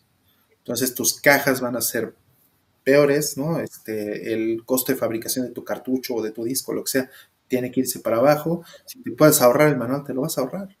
Si en lugar de ponerle este, impresión de 300 líneas, jala con 150, lo vas a hacer, ¿no? Y esa realidad. Sí, Steve nos dice, pero God of War o Halo con el tiempo bajan sus precios, pero Nintendo no. Y es muy fácil, porque esos mercados responden a que solo se consume por moda y tienen que compensar bajando el precio para tratar de levantar venta. Y Nintendo, Nintendo lo sigue vendiendo y se lo siguen comprando. Y nuevamente es el mercado, simplemente. Y, la gente ¿ya no compro el Halo nuevo? Pues no, porque el juego pasado, el Halo pasado no, porque ya salió el nuevo. Correcto, es eh, eh, sí, o sea, la gente tiene eh, yo mismo ¿no? he tenido ese sesgo de, pensar que quien pone el precio es la compañía. No, quien pone el precio es el mercado. Si el mercado aguanta 100 dólares, en 100 dólares va a salir. Eso es lo que va a pasar con. Eso es lo que pasa con todas las colecciones especiales, por ejemplo, con todas las ediciones de colección. Eso pasa con todas. O sea, algo que leías una vez si no volvías a leerlo. Eh, pues yo los leo seguido, ¿eh? Yo los leyendo. A mí me encantaba, yo me, aprendía de memoria los manuales de la Intellivision. El de Tron Deadly Discs, el de Tron Mesa Tron, o sea, me fascinaban el de Advanced Dungeons and Dragons. El manual, ¿te acuerdas qué bonito era la portadita con su Cloudy Mountain? No, o sea, qué, cosa más maravillosa. En fin, sí, sí, sí. Eh, el mercado dicta para dónde va. Ellos proponen y el mercado afirma o, rechaza. Correcto. Este dice pastas térmicas de fábrica contra pastas de terceros con mejor, entre comillas, desempeño. ¿Cuáles son más durables? Se dice que las de terceros hay que cambiarlas cada año y las de fábrica duran más. Eh, es muy buen punto. Es que tiene que ver con este, o sea, no es una regla lo que acabas de decir. O sea, sí es, sí es algo que he escuchado varias veces y sí es cierto que hay pastas térmicas que se ponen como lo más fregón que hay y que tienen muy poca durabilidad. Pero más bien cada pasta la tienes que evaluar eh, o tienes que buscarte quién la evalúe por sus atributos, o sea, por durabilidad. Y, no necesariamente están peleadas, ¿eh? pero más bien algo que sea mucho, muy durable y que tenga un altísimo performance sería muy caro. Entonces, regularmente eh, eh, los fabricantes no hacen una cosa que tenga altísimo todos los atributos, ¿no? Te, dan algo que es muy específico para performance o te dan algo que es muy específico para durabilidad. Entonces, eh, búscale. No hay otra más que buscarle y comparar. Hay otra ventaja también de la de, la de fábrica, que no siempre se cumple, pero está aplicada con este, técnicas industriales y en un espacio donde no hay contaminación de polvo. Mm, claro. Y eso puede ayudar. No es un factor decisivo, pero... Claro. Tiene algo que ver con que haya un producto que se necesite volver a comprar. Mm. Eh, sí, exacto, puede ser. O sea, a mí las que me han gustado mucho son las de eh, Thermal Grizzly. Esas son las que he estado usando me han gustado bastante, pero también eh, a falta de las Thermal Grizzly cuando no había, eh, cuando no había tenido el acceso, porque no había, básicamente, eh, estuve usando Noctua. Y Noctua tiene muy buen producto en general, ¿eh? O sea, es, eh, Noctua es como, tal vez no es la calidad más alta en todo, pero en general todos los productos que tienen es una, están en el top 5, digamos, top 3 en algunos casos, ¿no? Entonces sí, sí vale muchísimo la pena. Si, si no te quieres gastar una fortuna y quieres algo bueno, posiblemente Noctua es, eh, es lo que yo recomendaría. Si no, Thermal Grizzly es lo que, es lo que yo uso. Y nos preguntan también que si hay diferencia entre usar los aparatos y no usarlos para el desgaste de la pasta térmica. Ah, este eh, depende del caso. Depende del caso, es muy chistoso, pero depende del caso. O sea, este, porque depende de las temperaturas en las que los guardas en, en, este, en almacenamiento también. ¿no? Este, por ejemplo, hay mucho solid state hoy día que se está rompiendo. Digo, sé que estamos hablando de, de, pastas térmicas, pero, pero en general hay productos que sorprendentemente se, eh, se deterioran más rápido en almacenamiento que en funcionamiento. Y esto es pues porque el diseño está pensado en que operen en ciertas temperaturas, por ejemplo. Entonces, si lo mantienes en temperaturas que no son necesariamente las óptimas de operación, el, producto se va degradando. Es, curioso, pero eso pasa. Y el producto, también sea el que sea, se va a degradar de todas maneras. ¿No? guardar algo se va a degradar. Este, el siguiente dice, ¿por qué el arcade de Tortugas Ninja se necesita trabajar un core en Mr. FPGA cuando en MAME ya está funcionando el ROM? ¿Cuál es la diferencia? Es toda. La diferencia es toda. En este caso, Furtec está este, eh, haciendo el core de Tortugas Ninja porque está haciendo ingeniería inversa de todos los chips. Es decir, agarra una, este, una placa de Tortugas Ninja, tiene chips, ¿no? La placa, toma el chip, lo, este, lo talla con un láser, con ácido, lo fotografía con un microscopio metalúrgico, investiga cómo están conectados todas las pistas de silicio adentro del chip, hace la ingeniería inversa y reimplementa una copia lo más perfecta posible hasta donde le da su conocimiento de cada chip en Mr. FPGA. Mm. Es decir, está tratando de hacer una reproducción uno a uno funcionalmente en transistores de todos los chips que utiliza la placa de tortugas ninja de Konami. A diferencia de MAME, que es emulación de alto nivel. En la emulación de alto nivel se investiga a alto nivel qué es lo que hace un chip y se adivina. Y se dice, bueno, estos resultados son equivalentes al nivel de emulación para el funcionamiento. Pero, por ejemplo, si yo escribiese un juego para la placa de tortugas ninja utilizando las funciones del hardware, es posible que no funcione en mano. Claro. Porque no están cubriendo más que los casos de uso del juego de Tortugas Ninja. Y ya que eso vaya a suceder o no, nada más estoy tratando de explicar la diferencia funcional de esto. Eh, y lo que se busca en Mr. FPGA es precisión. En este, ¿cómo se llama? En emulación de MAME también se busca un cierto tipo de precisión, pero no a ese nivel. O sea, no se busca este nivel de detalle es posible, y no vamos a decir que es el caso, que la emulación termine siendo idéntica entre MAME y, la versión de Mr. FPGA. Pero la realidad es que difícilmente va a ser el caso. Más bien, se van a descubrir cosas que tal vez MAME implemente basándose en la investigación de Mr. FPGA, tal vez no. Eh, pero se va a documentar mejor. También sirve este trabajo para que si se descompone un chip de la placa, eh, puedan fabricar un repuesto en FPGA y sustituirlo y seguirla manteniendo funcionalmente, cambiándole, haciéndole un trasplante de piezas con piezas nuevas. Descansa Dark Arc 79. Eh, la otra nos dice, no han caducado las patentes de sus chips. Lo más probable, Albert Higgs, es que no estén patentados. Estos más bien se mantenían como secretos industriales y eran diseños que eh, se hacían no se patentaba para no hacerlo público y simplemente eh, la protección era la oscuridad a través de que no se podía hacer este proceso de ingeniería inversa fácilmente. Mm. Eh, entonces, eh, ese era el proceso. Claro.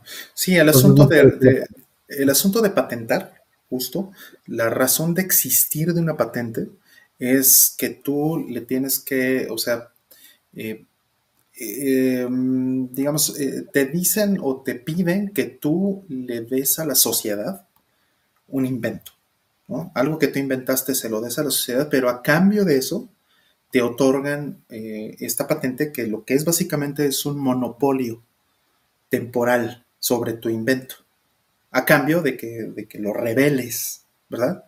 Entonces, eh, eh, justamente eso no es compatible con los secretos industriales, pues, lo tendrías que revelar, ¿no? Para que pudieras registrarlo. Y un secreto industrial más bien es eh, decir, a ver, aquí entra cierto input a este chip y aquí sale otro input, o bueno, más bien el otro output diferente, ¿no?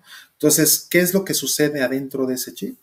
No se revela porque lo que no quieres es que sea público para que el, chino o el el ruso o lo que sea, eh, que tenga una fábrica de, clones, te lo pueda, te lo pueda copiar. por eso existen los secretos industriales.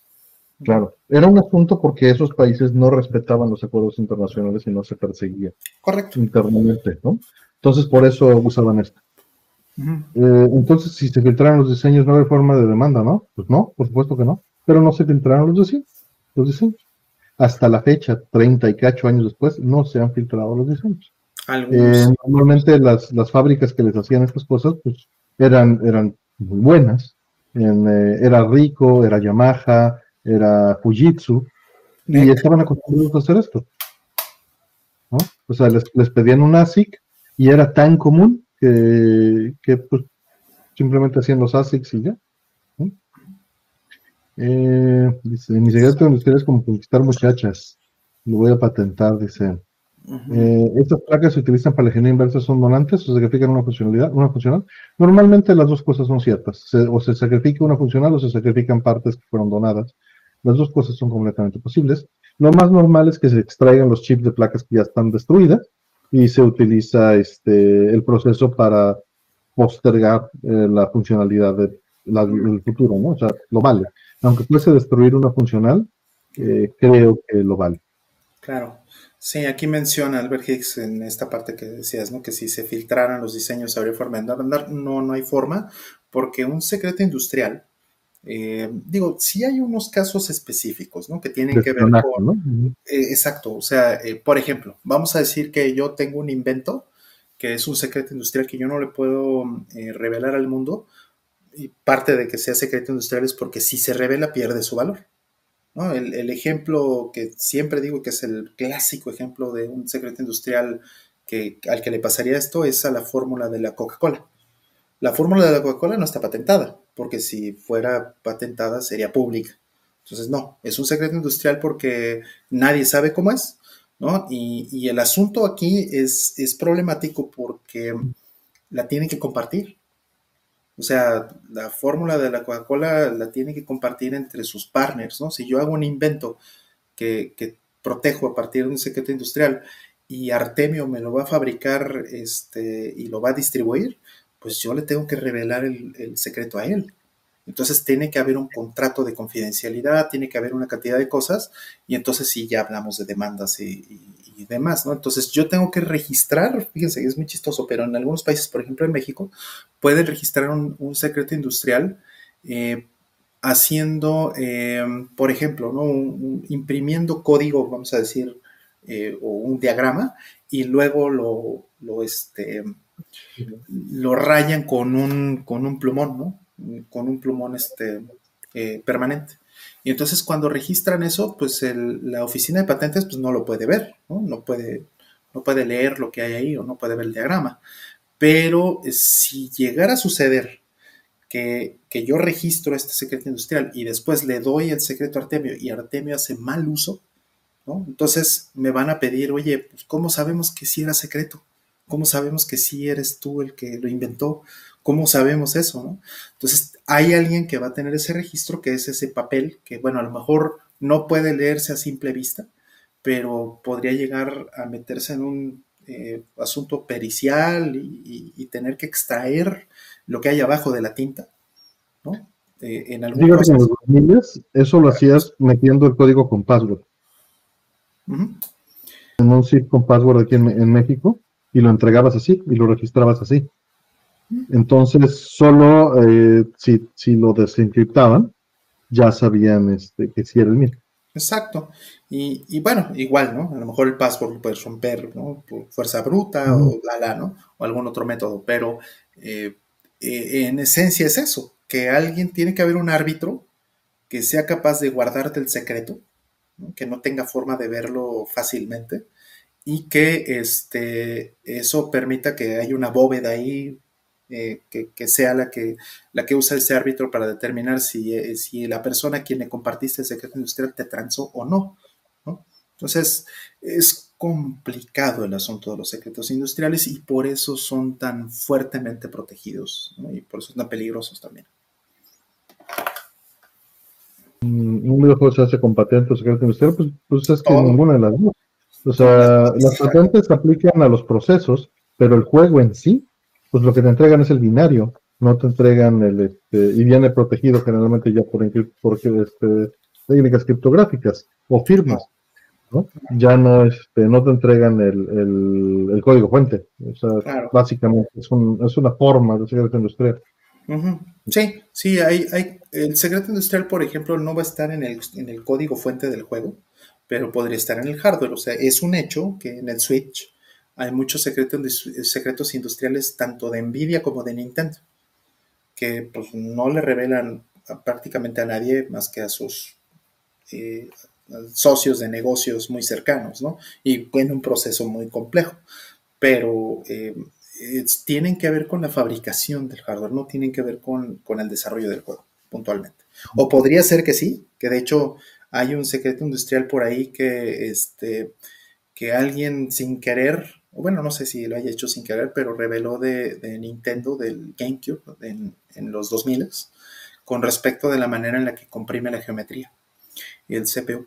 Entonces, eh, eso en cuanto alguien dijo, ah, es que el GameCube hace esto, bla, bla, bla, pues se armó un revuelo, ¿no? En la comunidad. Y, esto es precisamente porque los juegos eran afectados en su, en su desarrollo, con los kits de desarrollo, por la manera en la que se tenían que formatear los polígonos para que esto este, funcionara.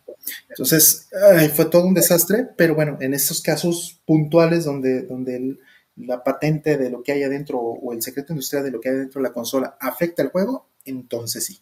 De otra forma, no, no tiene sentido o no tiene caso, ¿no? Pensar en... Yo le... ¿Vas a convenciones geek? Ah, no a tantas como me gustaría o como antes,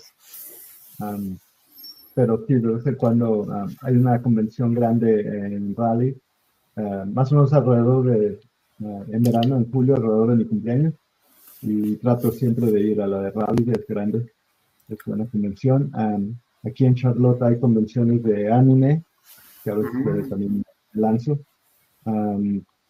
y de vez en cuando eh, hay otros pequeños también entiendo. Antes sí iba mucho este, con nuestro amigo Alucard a la, mole allá en México. Cuando la mole era grande. Y lo siguiente y última. Dice, saludos desde Barcelona, Albert Hicks. Dice, vacacionando. ¿Han jugado Ghost and Goblins Resurrection? Es un juego muy bonito y súper cruel. Es un remake del Ghost and Ghost original. No lo he jugado. ¿Turro? No, Creo que solo se ¿no? No lo he jugado. Sí dicen, he escuchado eh, buenas opiniones y malas opiniones. Entonces. No, original es un juego brutal. Sí, no, no, podría decir porque no lo he jugado, pero, pero pues he escuchado todo. ¿eh? Listo, ya estamos en las preguntas. Este, ¿Algo más, Rol? ¿Quieres agregar? ¿Cómo andas? Eh, no, pues más bien ustedes creo que ya ahora sí ya están, ya se ven, ya se ve, ya, Joss, ya, ya se ve que está este, pidiendo esquina. sí, sí, sí, muy buen Joss ya se ve que está pidiendo esquina aquí el brother. Entonces, yo creo que, no sé, yo, ¿cómo se sienten? Yo creo que ya, ya es hora de dormir, ¿no? Ya son tres y media para ustedes, ¿no? Para nosotros son tres y media, sí. Pues bueno, este, muchísimas gracias a todos por venir. Muchísimas gracias a Rol por producir, gracias Josh por permitirme estar aquí y hacer el programa. Un placer. Este, gracias a todos. Delian, Dante Contreras, Antonio Luzano, Anónimo, Paul Curi, saludos Juanjo, hola Planeta, Ukis, este, Karen, mira, todavía sigue por acá Karen, temprano, este, Jimmy, este sí, Albert Higgs, este, Dark Ark, Ernesto Santiago, Happy, y Arnold, Frank, muchas, muchas gracias a todos. Gracias a BroGamer, a este, sí, al buen Renzo, DJ Arnold, el Kernel, César Varelas y Octavio Valdés. Gracias a todos, a Lugerius por el buscador, a Aldo por el software para las preguntas, a Rol por la producción, Casiopea por eh, este layout y por supuesto a Necomincheck por el logo que estamos usando. Gracias Juan José, un gusto verte también por acá. Eric, eh, Felipe, Said, eh, John Spi, gracias, descansen, Catabot. Alf, buenas noches, Ernesto Santiago. Sí, vámonos a dormir. Estén bien. Saludos desde Guanatos y Felipe Vázquez. Gracias. el programa, programa que acaba temprano. Sí, seguí yo. Cero Próxima semana de nuevo a las 5. Diego y Manuel, no, que sí. Este, Diego y Manuel, gracias. Vayan y descansen, que estén muy bien. Cuídense, que dice FT. Doctor Mike. Doctor Mike, saludos. Este, que estén muy bien. Gracias, Rol. Gracias, este, mi estimado Dios. Dios. Este, gracias, por, gracias por hacer el programa aquí desde, desde Charlotte. Muchas gracias. Este, gracias a todos. Cuídense mucho. Eh, descansen, por favor, ya. A dormir. Cuídense. Gracias, señor. Bye. un abrazo. juegan, jueguen. Ándale. Bye. jueguen, gracias. Eso, gracias. Bye.